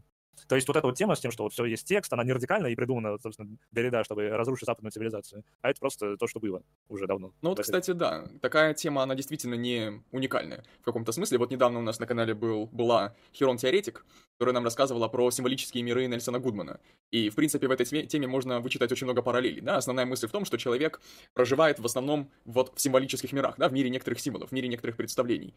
И, ну, то есть говоря, то есть, грубо говоря, весь опыт, он является предпосылкой для, значит, формирования некоторых устойчивых представлений, да, которые базируются в психике. И они уже являются тем контекстом, в котором существует человек. И более того, они могут а, каким-то образом, а, синтетически или каким-то другим, а, провоцировать возникновение новых символов, да, каких-нибудь абстрактных символов и так далее. В том числе идеологических разных концепций и тому подобное. Но самое главное здесь то, что символический мир, он буквально так же, как у Derrida, а, представляет собой некоторый набор из базовых элементов в виде символов, или у Derrida это получается знак. Здесь можно провести такую вот аналогию знака и символа. Ну, я бы, знаешь, что еще добавил? А, вот то, что, мне кажется, идея Дорида, она очень похожа на идею стойков по поводу того, что мир, он представляет из себя логос, то есть мир, он как-то логически упорядочен, потому что это, по факту это та же самая схема мышления. То есть э, мир, то есть антология, устройство мира, каково, а, рационально, то есть как-то там а, заключено в какие-то структуры. То есть Дарида говорит про язык, стойки говорят про логос. Поэтому на самом деле, да, мне кажется, эта мысль, она вот в разных ипостасях вот так вот по-разному брыкается в истории философии э, и делается в разные точки времени, разный акцент. А, ну, это если мы правильно понимаем Дорида, потому что мы не эксперты в Джеке Дорида. Так, сейчас я хочу а, на вопрос чата ответить. В дополнение к Фостику, потому что он задонатил, а мы ответили кратко, я ему предложил подответить широко. Какие трудности бывают в установлении прогресса из отдельных взятых подходов? Например, в эпистемологическом, в какой пример прогресса можно привести из науки? Ну, смотри, существует огромное множество естественных наук, и, соответственно, чаще всего критерий прогресса в этих науках, он устанавливается, исходя из традиции этой науки. То есть вот берем там, не знаю, биологию, там в какой-то момент появилась систематизация животных, да, это довольно серьезный шаг для биологической науки, когда Аристотель их отсистематизировал, потом появились другие систематизации, там, Линнеевские и прочие. В какой-то момент в биологии появилась такая вещь, как э, теория эволюции, да, это тоже очень важный шаг для этой науки. То есть мы здесь, устанавливая прогресс, должны обнаруживать какие-то фундаментально важные точки развития для науки, которые при этом э, открывают нам что-то о мире в контексте истины, а, и, соответственно, возможно, еще как-то дорабатываются, потому что теория эволюции, она дорабатывалась, то есть дарвиновский подход никто не разделяет, сейчас вот актуальная синтетическая теория эволюции, которая всего этого развивалась. Поэтому э, пример приведу такой, э, в каждой науке чаще всего прогресс, он определяется по-своему, э, также это зависит от критериев прогресса, потому что если мы берем какой-то мета, критерий, философский критерий прогресса не внутри науки, а как-то со стороны, то можно, например, смотреть, насколько та или иная наука, дисциплина соответствует а, не знаю, там, достижение целей а, общего благополучия для человека или успешного выживания популяции для человека конкретного, или, например, получения новых технологий, и, соответственно, чем лучше все это происходит, тем прогрессивней эта наука и так далее. Поэтому, когда мы говорим о прогрессе, подходов можно выделять множество. Ну, самый вот этот популярный Томас Кун изобрел вот э, смену научных парадигм. Там сложно говорить, прогресс это или нет, но, мне кажется, все же прогрессирующее движение в научных парадигмах э, присутствует, потому что, конечно же, Аристотель, Ньютон Эйнштейн — это люди, которые создали научные парадигмы одного типа, но сменяясь, мы все лучше и лучше а, получали объяснительные модели и таким образом прогрессировали. Поэтому здесь вопрос вот такой вот широкий и открытый, на подумать. Я в тебе так ответил, Фостик. Хорошо, возвращаемся. Да, эм, подводя, ну, можно рассказать уже под конец, да, что, значит, э, происходит сегодня со всем этим наследием. То есть мы поговорили о том, что вот э, есть э, некие области, которые нам открывают э, мистики с помощью определенных опытов, что есть такой определенный опыт, что о нем как-то вот рефлексировали, но а, именно что рефлексировали без того, чтобы как-то пытаться с ним взаимодействовать. Сегодня как раз-таки наоборот. Сегодня пытаются его схватить таким образом, чтобы влиять не только на знания, да, как-то вот его продвигать, но влиять на историю, например, на политику и на реальность вообще. То есть э, вот можно заключить, закончить с этими вот новыми э, исследованиями в данном ключе. Э, открывает всегда э, эту тему э, группа исследователей, довольно известная, это CCRU, э, университете Уорвика в Британии который там был Ник Ланд, Марк Фишер э, и, ну, прочие известные люди из этой, из этой вот всей когорты. Э, как пытались, значит, взаимодействовать вот с этим самым опытом э, вот данной теоретики, в частности, Ник Ланд. Для Ника Ланда было важно структуризировать, каким образом то или иное э, вот это вот невыразимое просачивается в наш собственный опыт. Оно именно просачивается, потому что мы знаем из того же самого Делеза, что все, что мы можем почувствовать все, что мы, значит, из себя а, представляем. Есть тут некие потоки, которые сталкиваются и образуют тело а, наше собственное. И, э, соответственно, его опыт тоже так или иначе схватывается при помощи вот активных и пассивных синтезов. Следовательно, в нашем опыте и присутствуют э, те, значит, самые внешние э, потоки, которые так или иначе вот просачиваются в наше, ну, можно сказать, грубо, да, сознание. Для Делеза, например, что интересно, у него есть некие этапы становления вот нашего субъекта, и на одном из первых этапов этого самого становления э, говорится, что вот очень много этих самых потоков, а, образующие оно, да, бессознательное, э, в когда, значит, преодолевается принцип удовольствия, и, э, как это сказано у самого Делеза, вот это желание, оно скручивается и начинает э, пульсировать, э, происходит рождение новых субъектов. И, э, значит, их бесконечное множество, этих самых вот этих вот субъектов, и каждый раз, э, в каждый конкретный момент э, наше «я», наш субъект выбирает одно всегда. Вот. И э, через э, вот э, фрейдовские вот эти вот оговорки, через э, э, вот какие-то вот навязчивые желания и так далее, вот эти самые бесконечные э, субъекты, они просачиваются в, в наш опыт для Делеза было важно показать, что это, наход... это все есть э, суть не только в... Это происходит не только в субъекте с человеком, а это происходит вообще повсеместно. Таким образом, Ланд, он ничего нового не придумывает, он просто рассказывает то, что уже было сказано у Делеза. И просачивается как раз-таки вот это вот бесконечное множе... множество э, различных ситуаций, способов и э, других э, способов существования в нашу собственную реальность. И это делается вот э, теми-то, теми-то, теми-то способами. Например, через гиперверие, да, это когда так много пишут о чем-то, что в конечном итоге это что-то начинает существовать через э, вот этот самый нумограмм, да, когда вот э, энергия проходит все вот эти вот стадии и э, появляется вот уже в том или ином времени даже. То есть э, для Ланда было важно влиять на время из будущего в прошлое и наоборот, из прошлого в будущее. И это все, значит, далее приобрело то или иное, ну, все это приобрело такие отдельные направления изучения вот этого самого изменения событий, как, например, тиджейнг. Вот э, мы знаем, да, что диджей, он занимается тем, что он сводит какие-то э, композиции вместе, появляются, значит, те или иные э, новые композиции. И то же самое можно сделать, например, с то же самое можно делать, например, с временем, с событиями. Бытовой пример можно привести. Скажем, у меня сломался, ну что, ну, магнитофон старый, да, сломался такой еще кнопочный. Вот. Я не могу нажать кнопку вкл на нем, она как-то вот заедает. Я не знаю, что с ним делать. И иду, значит, в мастерскую, чтобы мне его починили. Я прихожу, э, даю, говорю, вот, смотрите, значит, не работает кнопочка, что нужно мне делать? Э, Берет, значит, мы, человек, ремонтник, и говорит, слушай, все нормально, у тебя все работает, вот смотри, включает мне просто, значит, э, магнитофон мой. Значит, субъективное объяснение этому, это значит просто от здравого смысла. Либо там я как-то не так нажал, да, а, либо там у меня там не хватило сил, я просто не доглядел, там что-то и так далее, и так далее. Объективное объяснение — это вот объяснение от, от объекта, что вот это как-то там вот заело в магнитофоне кнопку, я не смог нажать, а пока я нес, она там растряслась, и все нормально э, произошло.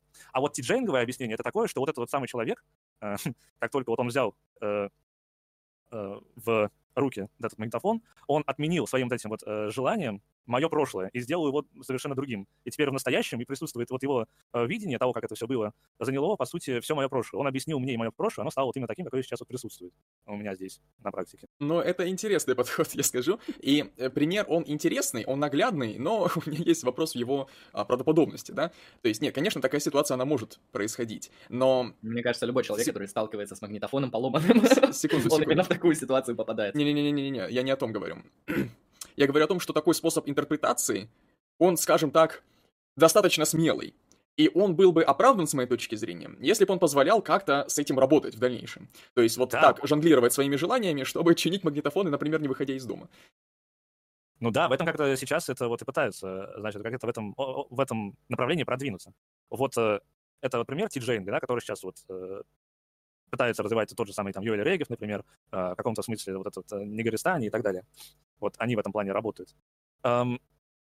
Другой способ работы вот с временем и так далее можно видеть, например, у нашего, как бы даже его назвать сложно, Романа Михайлова. Если вы знаете, кто это такой? Я боюсь, что не знаю. Ну, это такой математик, который, значит, еще и пишет книги, который еще и ставит пьесы. Ну, в общем, такой вот человек, он Аристократ, в общем. Ну, он бы так сам себя назвал, он даже как аристократ не выглядит, но вот он такой вот весь погруженный во всю эту вот э, тему. И он, э, он, значит, в какой-то момент стал исследовать вот именно вот эти вот возможности того, как э, находить вот эти вот дыры в тексте, соответственно, в реальности тоже, потому что он там придумал э, особое состояние, когда э, человек отождествляет текст Э, психику и реальность, и вот таким вот образом он э, существует. Таким, значит, может там что-то новое писать, да, что-то из себя представлять, и входить в резонанс, самое главное, с внутренними ритмами того или иного вот э, знака, который мы встречаем. Например, у тех же самых вот улиц Хинди. Вот. И э, в последней своей книге, собственно, э, Антиравинагар, он и пытается э, с помощью вот такого вот формата притч, с помощью формата, когда э, когда мысль объясняется не прямо, но направляется с помощью... Ну, э, некоторый, ж... да, символический текст для вызова интуиции соответствующих. Да, да, да. Э, Все это вот нужно, значит, для того, э, чтобы вот попытаться каким-то образом изменить хотя бы там в пространстве текста то или иное значит, событие. То есть там, например, так построен текст, что там вроде события какие-то вот странные, что вот они там построены таким-таким образом, но в какой-то момент оказывается, что то, что ты читал, оно опровергается тем, что, значит, написано последующем моменте возвращаешься, перепрочитываешь, и оказывается, что ты прочитал тогда неверно. И твоя, твоя память об этом, она оказывается там вот ложна. Соответственно, текст построен так, чтобы э, менять твое, э, твой опыт прочтения внутри самого этого текста. И менять уже как раз-таки из будущего в прошлое. И там задается потом вопрос, каким образом можно это методологизировать, чтобы уже это делать не только в пространстве самого текста, чтобы он был таким вот эзотеричным и так далее, а чтобы вот это можно было делать, скажем, с историей, да, чтобы вот э, э, сместились понимание вот этого линейного э, прошлое, настоящее, будущее, чтобы они там были в таком вот э, ну, водовороте некотором, или вот перемешивали, чтобы вот люди существовали в каком-то вот другом, не таком вот э, страшном, фаллическом э, времени, в котором мы сегодня существуем.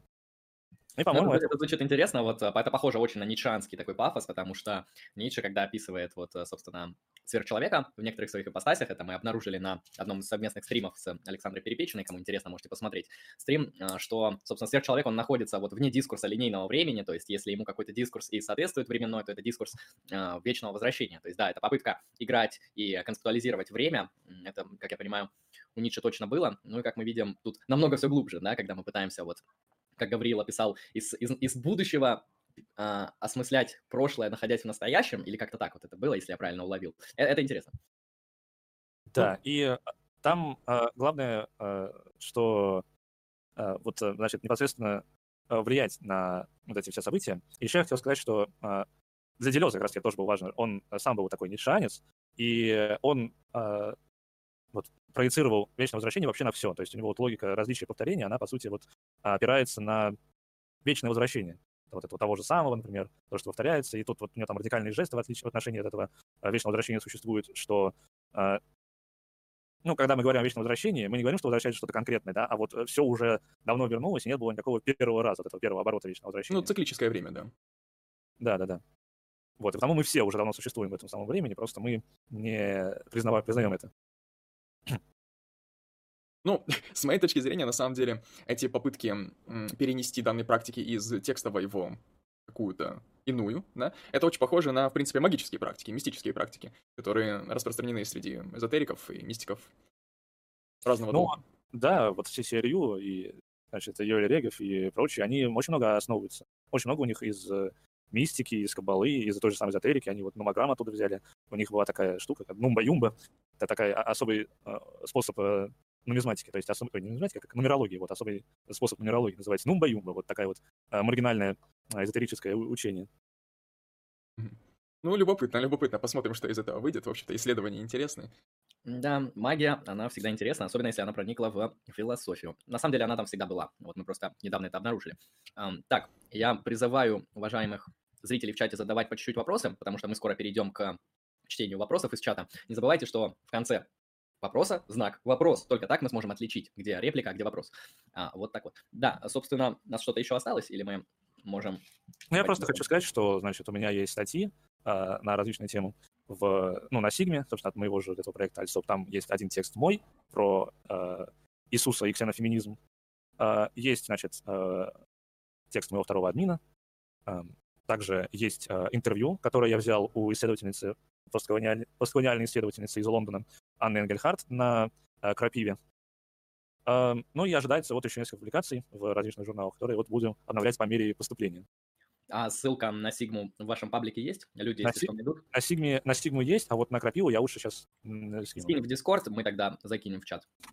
Да, да, сейчас. Я потихонечку ищу вопросы из чата. Это интересно очень занятие. Мне нравится вопрос на Твиче, но я не буду его зачитывать. Так. Так. Да, поэтому, уважаемые зрители, кому, кому интересно, вы можете потом, собственно, почитать э, творчество Гавриила и его коллег по подобной разной тематике. Я как понимаю, да послушать. А, ну да, послушать, интересный подкаст. Вот, кстати, да, второй выпуск подкаста, подкаста был со мной, можете послушать, мы там обсуждали аналитическую континентальную философию, метаэтику. Кто не видел, можете посмотреть, на мой взгляд, было довольно интересно. А вы не думаете запустить YouTube-канал? Э, по-моему, это слишком значит, энергозатратно. У нас все-таки такое объединение, что мы очень много читаем, много вот говорим и при этом мало пишем. Ну, в том смысле, что, наверное, это довольно удобная платформа для рекламы своей, ну, вообще для презентации своей деятельности, потому что подкасты, они могут проходить вот буквально вот в таком же стиле, в таком же формате, как мы сейчас с вами сидим. Только не в формате прямой трансляции, а записи, например, или с той же прямой трансляцией. Это, в общем-то, не, не намного сложнее, скажем так, и э, с каким-то визуальным рядом, возможно, будет интереснее. И к тому же люди, ну, я, на самом деле, плохо понимаю, как работает данная индустрия, но с моей точки зрения, чаще люди что-то слушают и смотрят на фоне, скорее на Ютубе, чем, например, ВК. То есть, возможно, это сыграет на руку. Ну, это так, просто фантазии на эту тему. Угу. Вот тут вопрос. Ну. А, ой, я перебил, говорил, можете сказать? Ну, я э, скинул. Я хотел сказать, что я скинул. Угу. Алексей, закинешь в чат? Угу. Вот тут вопросы пошли по чуть-чуть. Вопрос не по теме. Какую литературу гость может посоветовать по социологии для знакомства? Для знакомства с социологией, а не с женщинами. У нас просто вышел недавно вебинар по пикапу, и нам нужно теперь прояснять, что мы имеем в виду под знакомством не знакомство с людьми. А, знакомство с социологией. У меня в голову ну, Вебер приходит. Не, ну в смысле, это, это с конкретным учением уже, там, с этим веберианством. Um, да можно... Uh, вот uh, был двухтомник, uh, Ежи, что-то там, я не, не помню имя, но вот там как раз-таки, uh, фамилия точнее не помню, там вот был точно Ежи, и вот uh, двухтомник, там вот uh, такая антология uh, социологической мысли. Вот, uh, вышло из издательства, сейчас я скажу, как он называется. И сюда Ежи Сармат пробрался. Новое литературное обозрение, вот там вот вышло оно. В чате переспрашивают Сармат, ну а кто еще? Так, хорошо, идем дальше. А гость же социолог, да, гость вроде социолог, более того, пишет, э, защищает кандидатскую, да, как я понимаю? А, диссер. А, диссертацию. Так, а что за тема, если не секрет? Ну, я же уже рассказал, что это внутренняя колонизация и постколониальные проблемы в России. Угу. Да, точно. Um, да, вот вопрос своеобразный. Человек с ником Мистер Ву спрашивает, интересно, имеет ли язык качественное развитие, или мы только накапливаем количество понятий? А что тогда подразумевалось бы под э, качественным развитием? Я просто не уверен, что язык, он, э, как это, фармит понятия. Язык — это структура, которая делает понятия и высказывания возможными. То есть, э, мне кажется, это немного разные вещи. Ну да, это как бы не, не система какая-то, не завод, в конце концов. Не, ну это имеется в виду, я так полагаю, ну, к примеру, возьмем частный случай человека, вот как человек растет и развивается, у него с детства, во-первых, развивается и в дальнейшем улучшается владение языком, так сказать, да, вот будем говорить о владении языком. И владение а. языком, оно улучшается качественно как-то, каким-то образом, или только через накопление количества понятий в вокабуляре? Здесь же это не, не от языка, собственно, зависит, это зависит от э, того места, где человек э, находится в конкретный момент. То есть э, его психосоциальное развитие и его положение в обществе. Что мы можем видеть, например, в книге, художественной, кстати, «Портрет художника в юности» у Джеймса Джойса. Там можно проследить то, как человек растет, и вместе с тем изменяется язык, на котором он говорит. Не в смысле он там с английского на французский переходит, а в смысле он с языка там «корова муму гуляла по лугу» начинает э, говорить там на богословские темы, на политические, на языке пацанов с района и так далее. То есть здесь э, человек, он просто встраивается в ту э, среду, где, ну, дискурсивную, да, среду, где он схватывает э, понятия те или иные, и э, через них существует, собственно, как личность. Ну, это да, это к вопросу о том, насколько мы сами творим свой язык, сами там его как-то приобретаем. Это скорее некоторый процесс, который с нами объективно происходит. А вот э, я помню, был у Чорчлендов вроде э, попытка своих детей научи, воспитать без там, каких-то понятий, которые отсылали бы к эмоциям. То есть... Без ментального словаря? Да, да, да, да. И, по-моему, там все очень плохо закончилось. Я вот не знаю, к чему, к чему это привело, а, но, вероятно, это, да, это приведет к каким-то проблемам коммуникации. Ну, тут два варианта, мне кажется. Либо человек, который ребенок, он откуда-то получит информацию просто, а, что значит ментальный словарь, и поэтому проект провалится, либо действительно будут проблемы, просто потому что ментальная реальность, она, вероятнее всего, останется, а терминов ее обозначающих не будет, будет немного сложно вообще кооперироваться. Так. Да, вот. Но я не знаю, что там было на деле, я биографию не читал. Вот есть вопрос, возможно, его Андрей уже зачитал, не знаю. Вондертан пишет. Читали книгу Сатонина «Введение в косметику», в скобочках про Сократа, такая красная книжечка. Нет. Я ее видел в книжном магазине, но меня, я подумал, это что-то научно-популярное, потому что назвать книгу «Введение в косметику» — это попытка популяризировать философию, причем для вообще людей, которых вообще с философией никак не знакомы. То есть я понял, что это что-то, что мне не понравится, либо мне не зайдет. То есть, Но он же там постоянно говорит, что вот это вот красиво, это вот определенного рода такой вот знак посылает. То есть я помню, что у Платона в одном из диалогов там вот сказано, что когда вот можно, значит, к мальчикам тоже э, приставать, когда они самые сладкие, тогда у них первый пушок появляется на губах. Согласен. А, или не согласен. Не давайте, давайте действовать в соответствии с законодательством нашей страны. Так, да. а что такое ментальный словарь? Ну, это совокупность терминов, которые отсылают к ментальным состояниям. Например, мне больно, я влюблен, я убежден, что я нахожусь перед компьютером и так далее. Это все ментальный словарь. Да. да. Или Вася дурак. А, так вот, мистер Ву, а язык шизов возможно создать? Ну, как раз, я так понимаю, в этом направлении также производятся исследования, да, можно ли как-то концептуализировать то, что происходит в ментальной сфере психически больного человека? Наверное... Ну, вообще, да, кстати, вот э, книга Равинагар, не анти-Равинагар, а Равинагар, э, того же Романа Михайлова, она в каком-то смысле посвящена этому, э, чтобы понять, каким образом работают те узоры, у шизофреников, ну и вообще просто больных людей теми или иными э, болезнями психическими, э, что они выдают вот те, значит, фразы, которые они, ну, собственно, выдают, да, там, в тех же самых бредовых состояниях и э, так далее. Э, вот, например, там, э, значит, э, была женщина такая, в пример э, приведу, которая говорила, что она мать Ельцина. Mm-hmm. И э, вот э, Роман, он пытался, значит, э, объяснить, что значит она, что значит мать, что значит Ельцин в э, ее собственном словаре. И в конце концов получалось, ну, вполне себе осмысленное высказывание, да, которое просто не могли понять люди из-за того, что они видели в этом э, какое-то там собственное значение, которое не могли принять вот из-за того, что вот эта самая репрессивная функция языка. Ну да, да, я так понимаю, что конвенционально эти слова значит одно, да, буквально мать, буквально Ельцина, да, кого, а в ее собственном вокабуляре, в ее собственном словаре имеются некоторые такие особенности взаимоотношения этих понятий, которые могут выражать какую-то совершенно другую мысль, вот, которая не, не заключена в самом смысле да, этих знаков. Это mm, любопытно. Как у Чудинова, да. А вот, кстати, я хотел спросить по поводу вот проекта шизоанализа, то есть а, насколько он вообще исторически успешен, и какая вообще главная цель была шизоанализа вот а, в контексте его противостояния психоанализу, то есть вообще почему появилось-то? Ну, значит, ну как раз-таки вот из-за того, что интерпретация э, всех проблем, значит, человеческих, у психоанализа она сводится к единому мифу, да, э, понятно какому, да, Эдипов комплекс, этот миф Эдипа или там миф Электры, если мы говорим о женском. О женском. Э, для шизоанализа, наоборот, э, вот важно, чтобы анализ проходил именно на э, языке, ну, на языке анализанта, да, на языке того, кого анализируют. Потому что в психоанализе очень важно на какой-то момент интерпретировать человеку его, вот то, что с ним происходит. Притом это делать нужно аккуратно, определенным образом и так далее. Здесь же, здесь же, вот в шизоанализе, вот то, что, собственно, человек пытается высказать, и должно вот быть почвой Э, для того, не для того, чтобы его там сразу же определить в те или иные структуры, как это делается да, в психоанализе, по сути. То есть мы там точно сразу можем увидеть, э, как только человек проговаривает, если э, психоаналитик опытный, да, он там точно там, может определить, с кем он имеет честь общаться, да, там с невротиком, с психотиком, с каким-нибудь там невротиком навязчивости, там, ну и так далее. Здесь же, наоборот, вот мы находимся в поле, где интерпретация означала бы сведение вот этого всей, всей множественности Э, человеческого субъекта, как я уже описал, да, оно именно множественное, бесконечно множественное, в это одну интерпретацию. И э, потому шизоанализ, по сути, является психоанализом на языке э, анализуемого, чтобы вот именно Э, принимать все значения, перестраивать словарь ну, и уже там говорить. Да-да-да, это можно, можно еще описать так. А, психоанализ, он пользуется некоторой теоретической основой, под которую он подгоняет о, как бы некоторый опыт, полученный от анализанта, да, некоторые его высказывания, мимические всякие особенности и так далее, под как раз о, психоаналитическую какую-то систему, в частности, под Эдипов этот комплекс.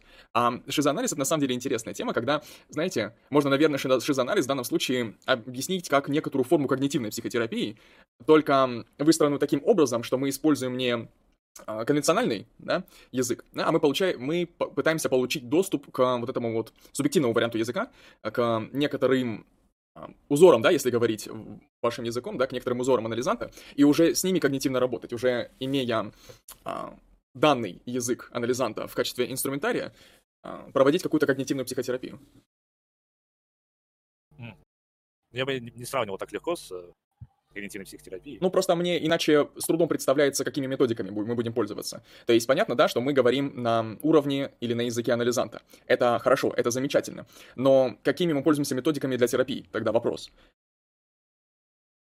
Да, по сути, теми же самыми, что и при ну, психоанализе, да, только а. в какой-то момент, э, ну, то есть разговор, да, нам же главное, значит, точно так же настроить, ну, вот, э, расстроенное символическое что в э, субъекте который а, к нам угу. пришел. То есть мы пользуемся, в принципе, методологией психоанализа, но вот избегаем этой вот жесткой интерпретации, да, которая немножко ограничивает даже уровень нашего понимания и уровень эффективности нашей да, терапии. и э, даже действия можно спокойно, там, если это потребуется, там, выйти э, куда-нибудь на улицу, что-нибудь делать, потому что, как я вот раньше сказал, у Делеза ну, особой разницы нет между действием, словом и так далее. Это все находится в, в одной единой плоскости.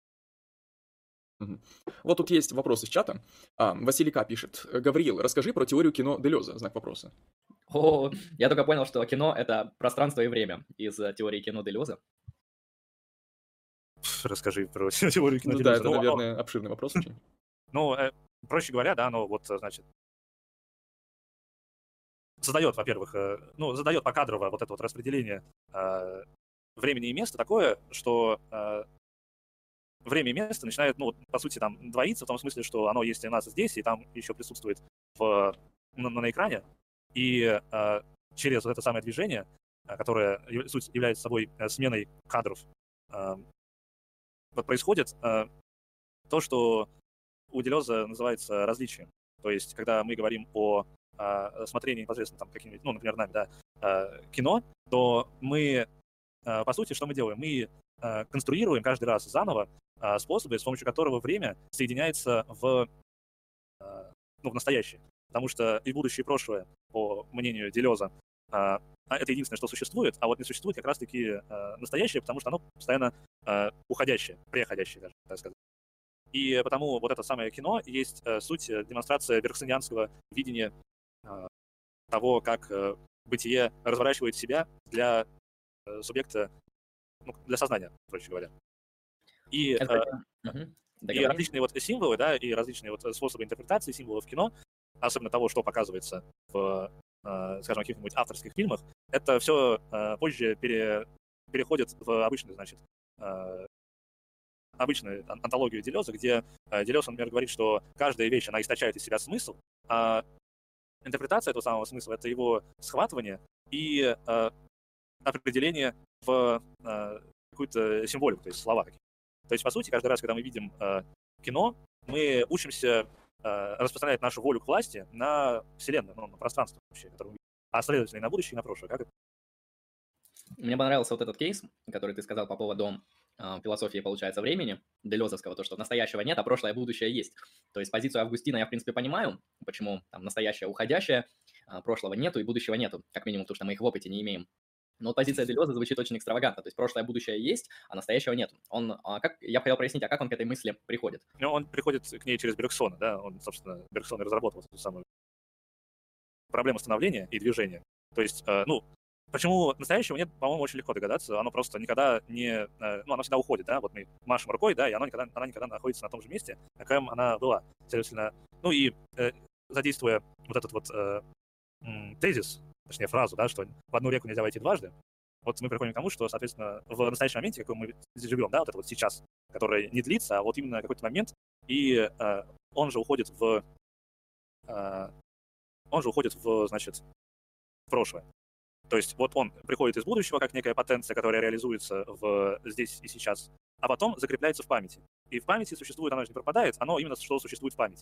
И э, связь, она существует как раз между прошлым и будущим, потому что одно невозможно без другого, а не на уровне причинно-следственных связей, а именно на уровне, вот если бы не было прошлого, то из него бы не пришло и будущее, потому что, э, ну, логически вот это вот происходит. Э, и распределение феноменов, и э, различные, значит, э, феноменологические связи, и в том числе уже здесь можно говорить про причинно-следственные. А из будущего прошлого просто потому что Майк Ланаки есть что-то, о чем лучше молчать. Так, эм, вот там что-то про Фрейда за вопрос, ну или комментарий. А, это в большей степени критика поп-популярного прочтения Фрейда Лаканом с политическим требованием, направленного в сторону ряда известных психо психологических метафор. Это, я как понимаю, Василий К. комментирует шизоанализ. Наверное. Ну да. Uh, и... Ну, все верно, да. То есть, э, что с наследием Фрейда делалось и во Франции, и в Америке, тогда, когда разрабатывался этот самый шизоанализ, э, лучше даже не вспоминать. То есть там вот эти самые эго-психологи, да, то есть это такие, значит, психологи, которые находятся в в сеансе э, на, на уровне эго, да, то есть они там полностью вовлечены там, и э, как-то вот пытаются с ними общаться на уровне, ну, обычного такого, э, либо делового, либо домашнего разговора. Э, собственно, для аналитика это ну, запрещено в каком-то, ну, не, не запрещено, но... Этически не приветствуется. В каком-то смысле, да, можно так сказать. Ну, это что угодно, но не анализ тогда просто. А в анализе нужно... Вот Лакан однажды сказал, что если вот вообще аналитик в этом самом анализе, кто его знает? Его, ну, может, да. и нет. Да, потому что ему аналитику можно показывать то, что из себя представляет то, что говорит э, пациент. Но вот когда человек увлечен, значит, он есть перенос, есть э, отождествление recognition, то человек просто, э, он этого не видит, он просто говорит с другим и все. И потому это ну плохая. да, там столько процессов происходит, того же переноса, контрпереноса, идентификации взаимной. Там, да, там веселые моменты, конечно. Да, и вот э, этого лучше, значит, ну, перенос как бы желателен, но вот идентификации лучше избегать. А люди, которые популярным, значит, чтением занимались этого самого Фрейда, они вот придумывали различные вот эти вот э, способы, э, которые, ну, по-другому, значит, все это делали. И вот это вот, знаешь, современная вот эта вот психология, что полюби себя, там, как-то, значит, понадейся на себя. Побратай братков, да, хорошо. Прими себя и так далее. Это вот все, хоть и делает некоторые отсылки на Фрейда, но является сутью неправильной, неправильного прочтения. Ну вот, с моей точки зрения, ну, так, в моих фантазиях, да, в моих представлениях. Анализ без идентификации — это какой-то, ну, неполноценный анализ, да, возможно, анализ без идентификации, он был постулирован так в связи с тем, что психоанализ желал походить на науку, да, то есть старался более или менее объективно, более, более или менее беспристрастно через исследование, изучение и объективные методы работать с анализантом. Но с моей точки зрения, без идентификации, ну, практически невозможна нормальная работа с анализантом. Потому что... Я... Ну, я, во-первых, э, это, наверное, еще с раннего Фрейда, да, вот это вот, э, значит, близость к науке имеется в виду. Просто я думаю, что ни один сегодня уважающий, значит, э, себя психоаналитик, он не будет, значит, лезть в область науки не потому, что психоанализ не является наукой, но потому, что наука не является психоанализом. Не, я имею в виду не, не то, чтобы лезть в науку, да, а, и да, я говорю скорее про раннего Фрейда, Я говорю о том, что были такие интенции, да, направленные на, скажем так, объяснение психоанализа как э, некоторой дисциплины, в которой используются иногда некоторые научные методы. Что-то такое, скорее. То есть в, в его поддержку, скажем так, э, для сторонних наблюдателей. Ну, я сейчас пытаюсь вспомнить какие-нибудь научные методы. Что под этим подразумевается разговор? Что Лакан, например, он э, очень чутко относился к психоанализу, старался не примешивать биологии туда э, и объяснять все только исключительно словарем, собственно, того, что составляет э, базу психоанализа, именно Фрейда, да, ну и каких уважаемых людей, да, признаваемых всем сообществом. Кляйн. Ну да. Ну, Какие, я, э, я имею в виду вот скорее, сейчас, мне сложно выразить эту интуицию, я имею в виду вот какую-то внутреннюю строгую, строгую методологию, скорее так. То есть это некоторый набор прескрипций получается, некоторый набор рекомендаций, которые выражают некоторые правила работы анализанта с анализируемым. Я скорее про это. Да? То есть эм, уменьшение простора для вольности. Потому что когда мы более или менее вольно работаем с идентификацией, да, и с эм, контрпереносом и переносом, мы как бы немножко выходим за область действия, точнее, область деятельности в какой-то конкретной дисциплине. Мы уже занимаемся довольно странными вещами иногда. Ну, э, для психоанализа э, вообще каких-то ну, запретов, ну, область, область разрешения действий очень высокая. То есть она широкая, буквально делай, что хочешь, да? Э, вот так вот заявляется. Просто твои действия, они могут повлечь ситуацию, которая нежелательна там, не для тебя, не для твоего э, пациента, в конце концов. Это как бы и не запрещено, то есть ну, не самим, не, не прописано там в методах каких-нибудь и так далее. Но желательно, чтобы такого не было. То есть, например, э, ну, тот же самый, да, известный случай Фрейда с Дорой, да, э, когда вот э, Фрейд, он сказал этой самой Доре, да вы же своего, свою мать хотите трахнуть, да? Что произошло?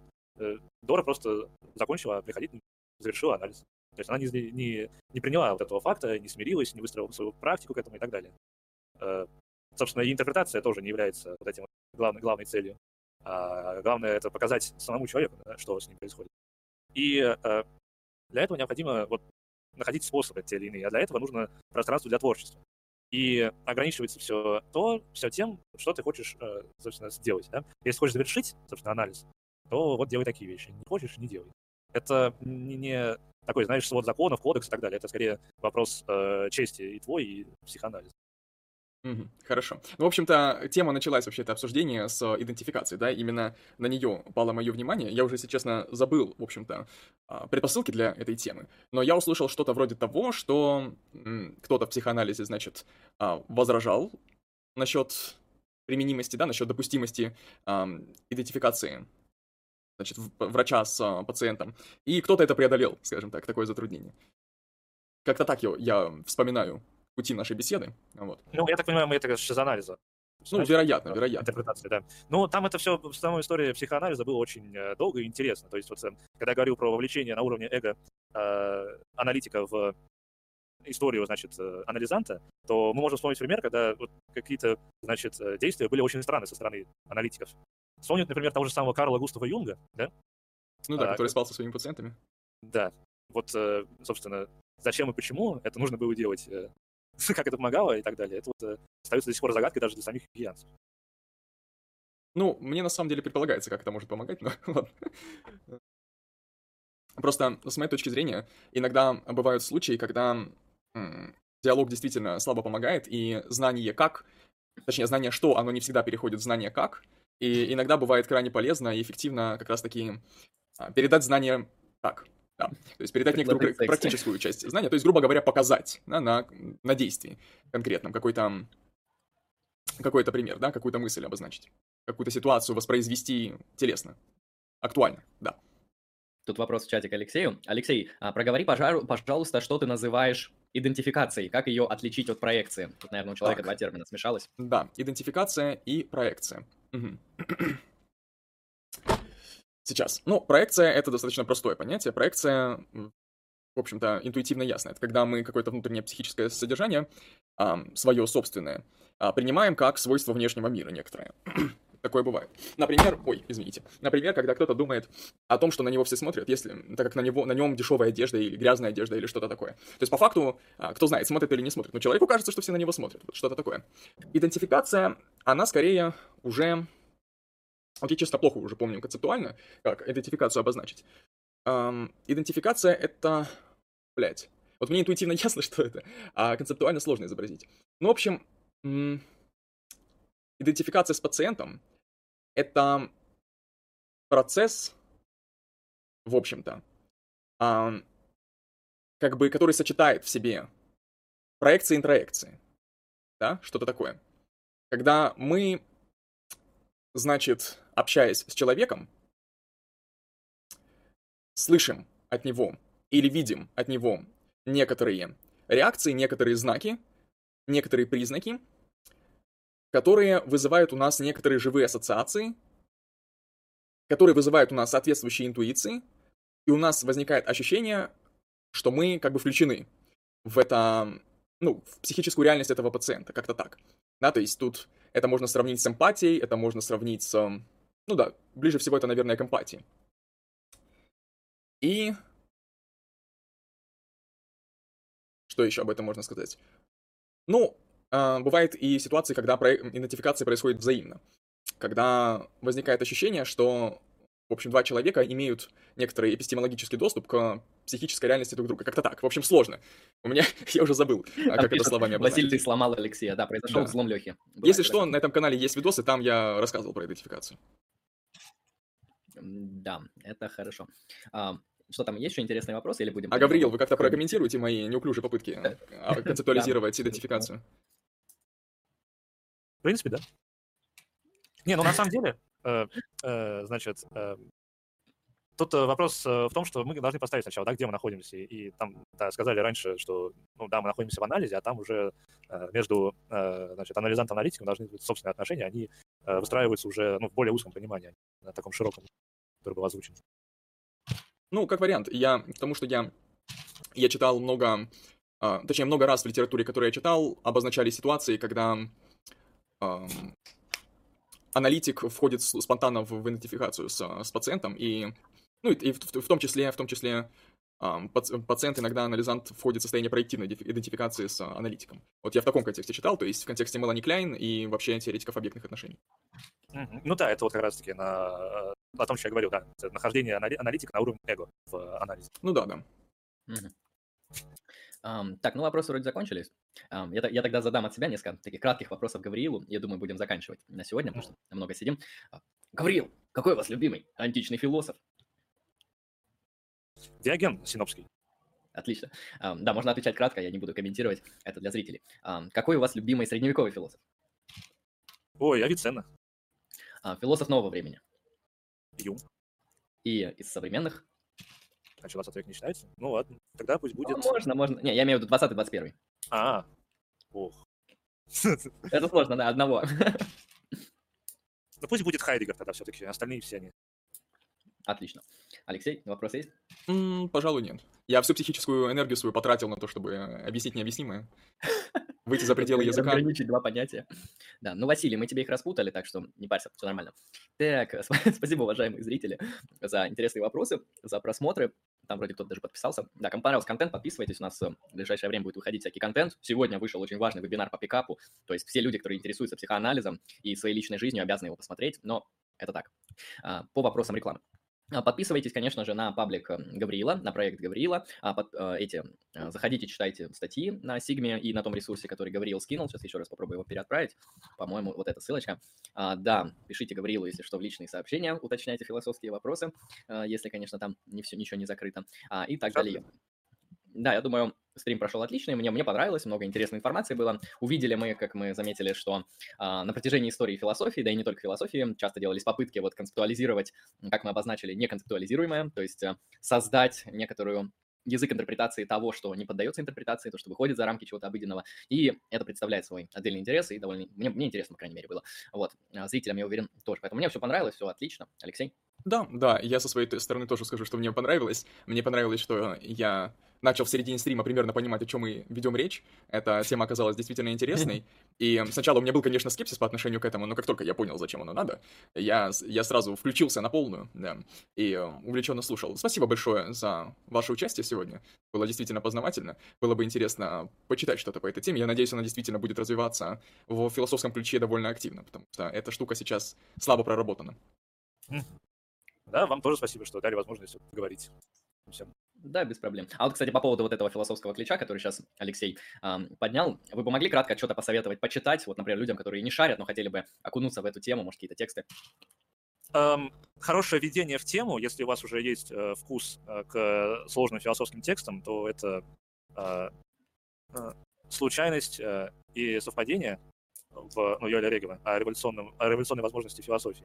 Это такой хороший вот, именно текст на эту тему, и написан он э, соответствующим языком. То есть он там сложный, отсылка на, э, в основном на Хайдегера, но, тем не менее, да, э, вот он вводит в эту тему просто замечательно.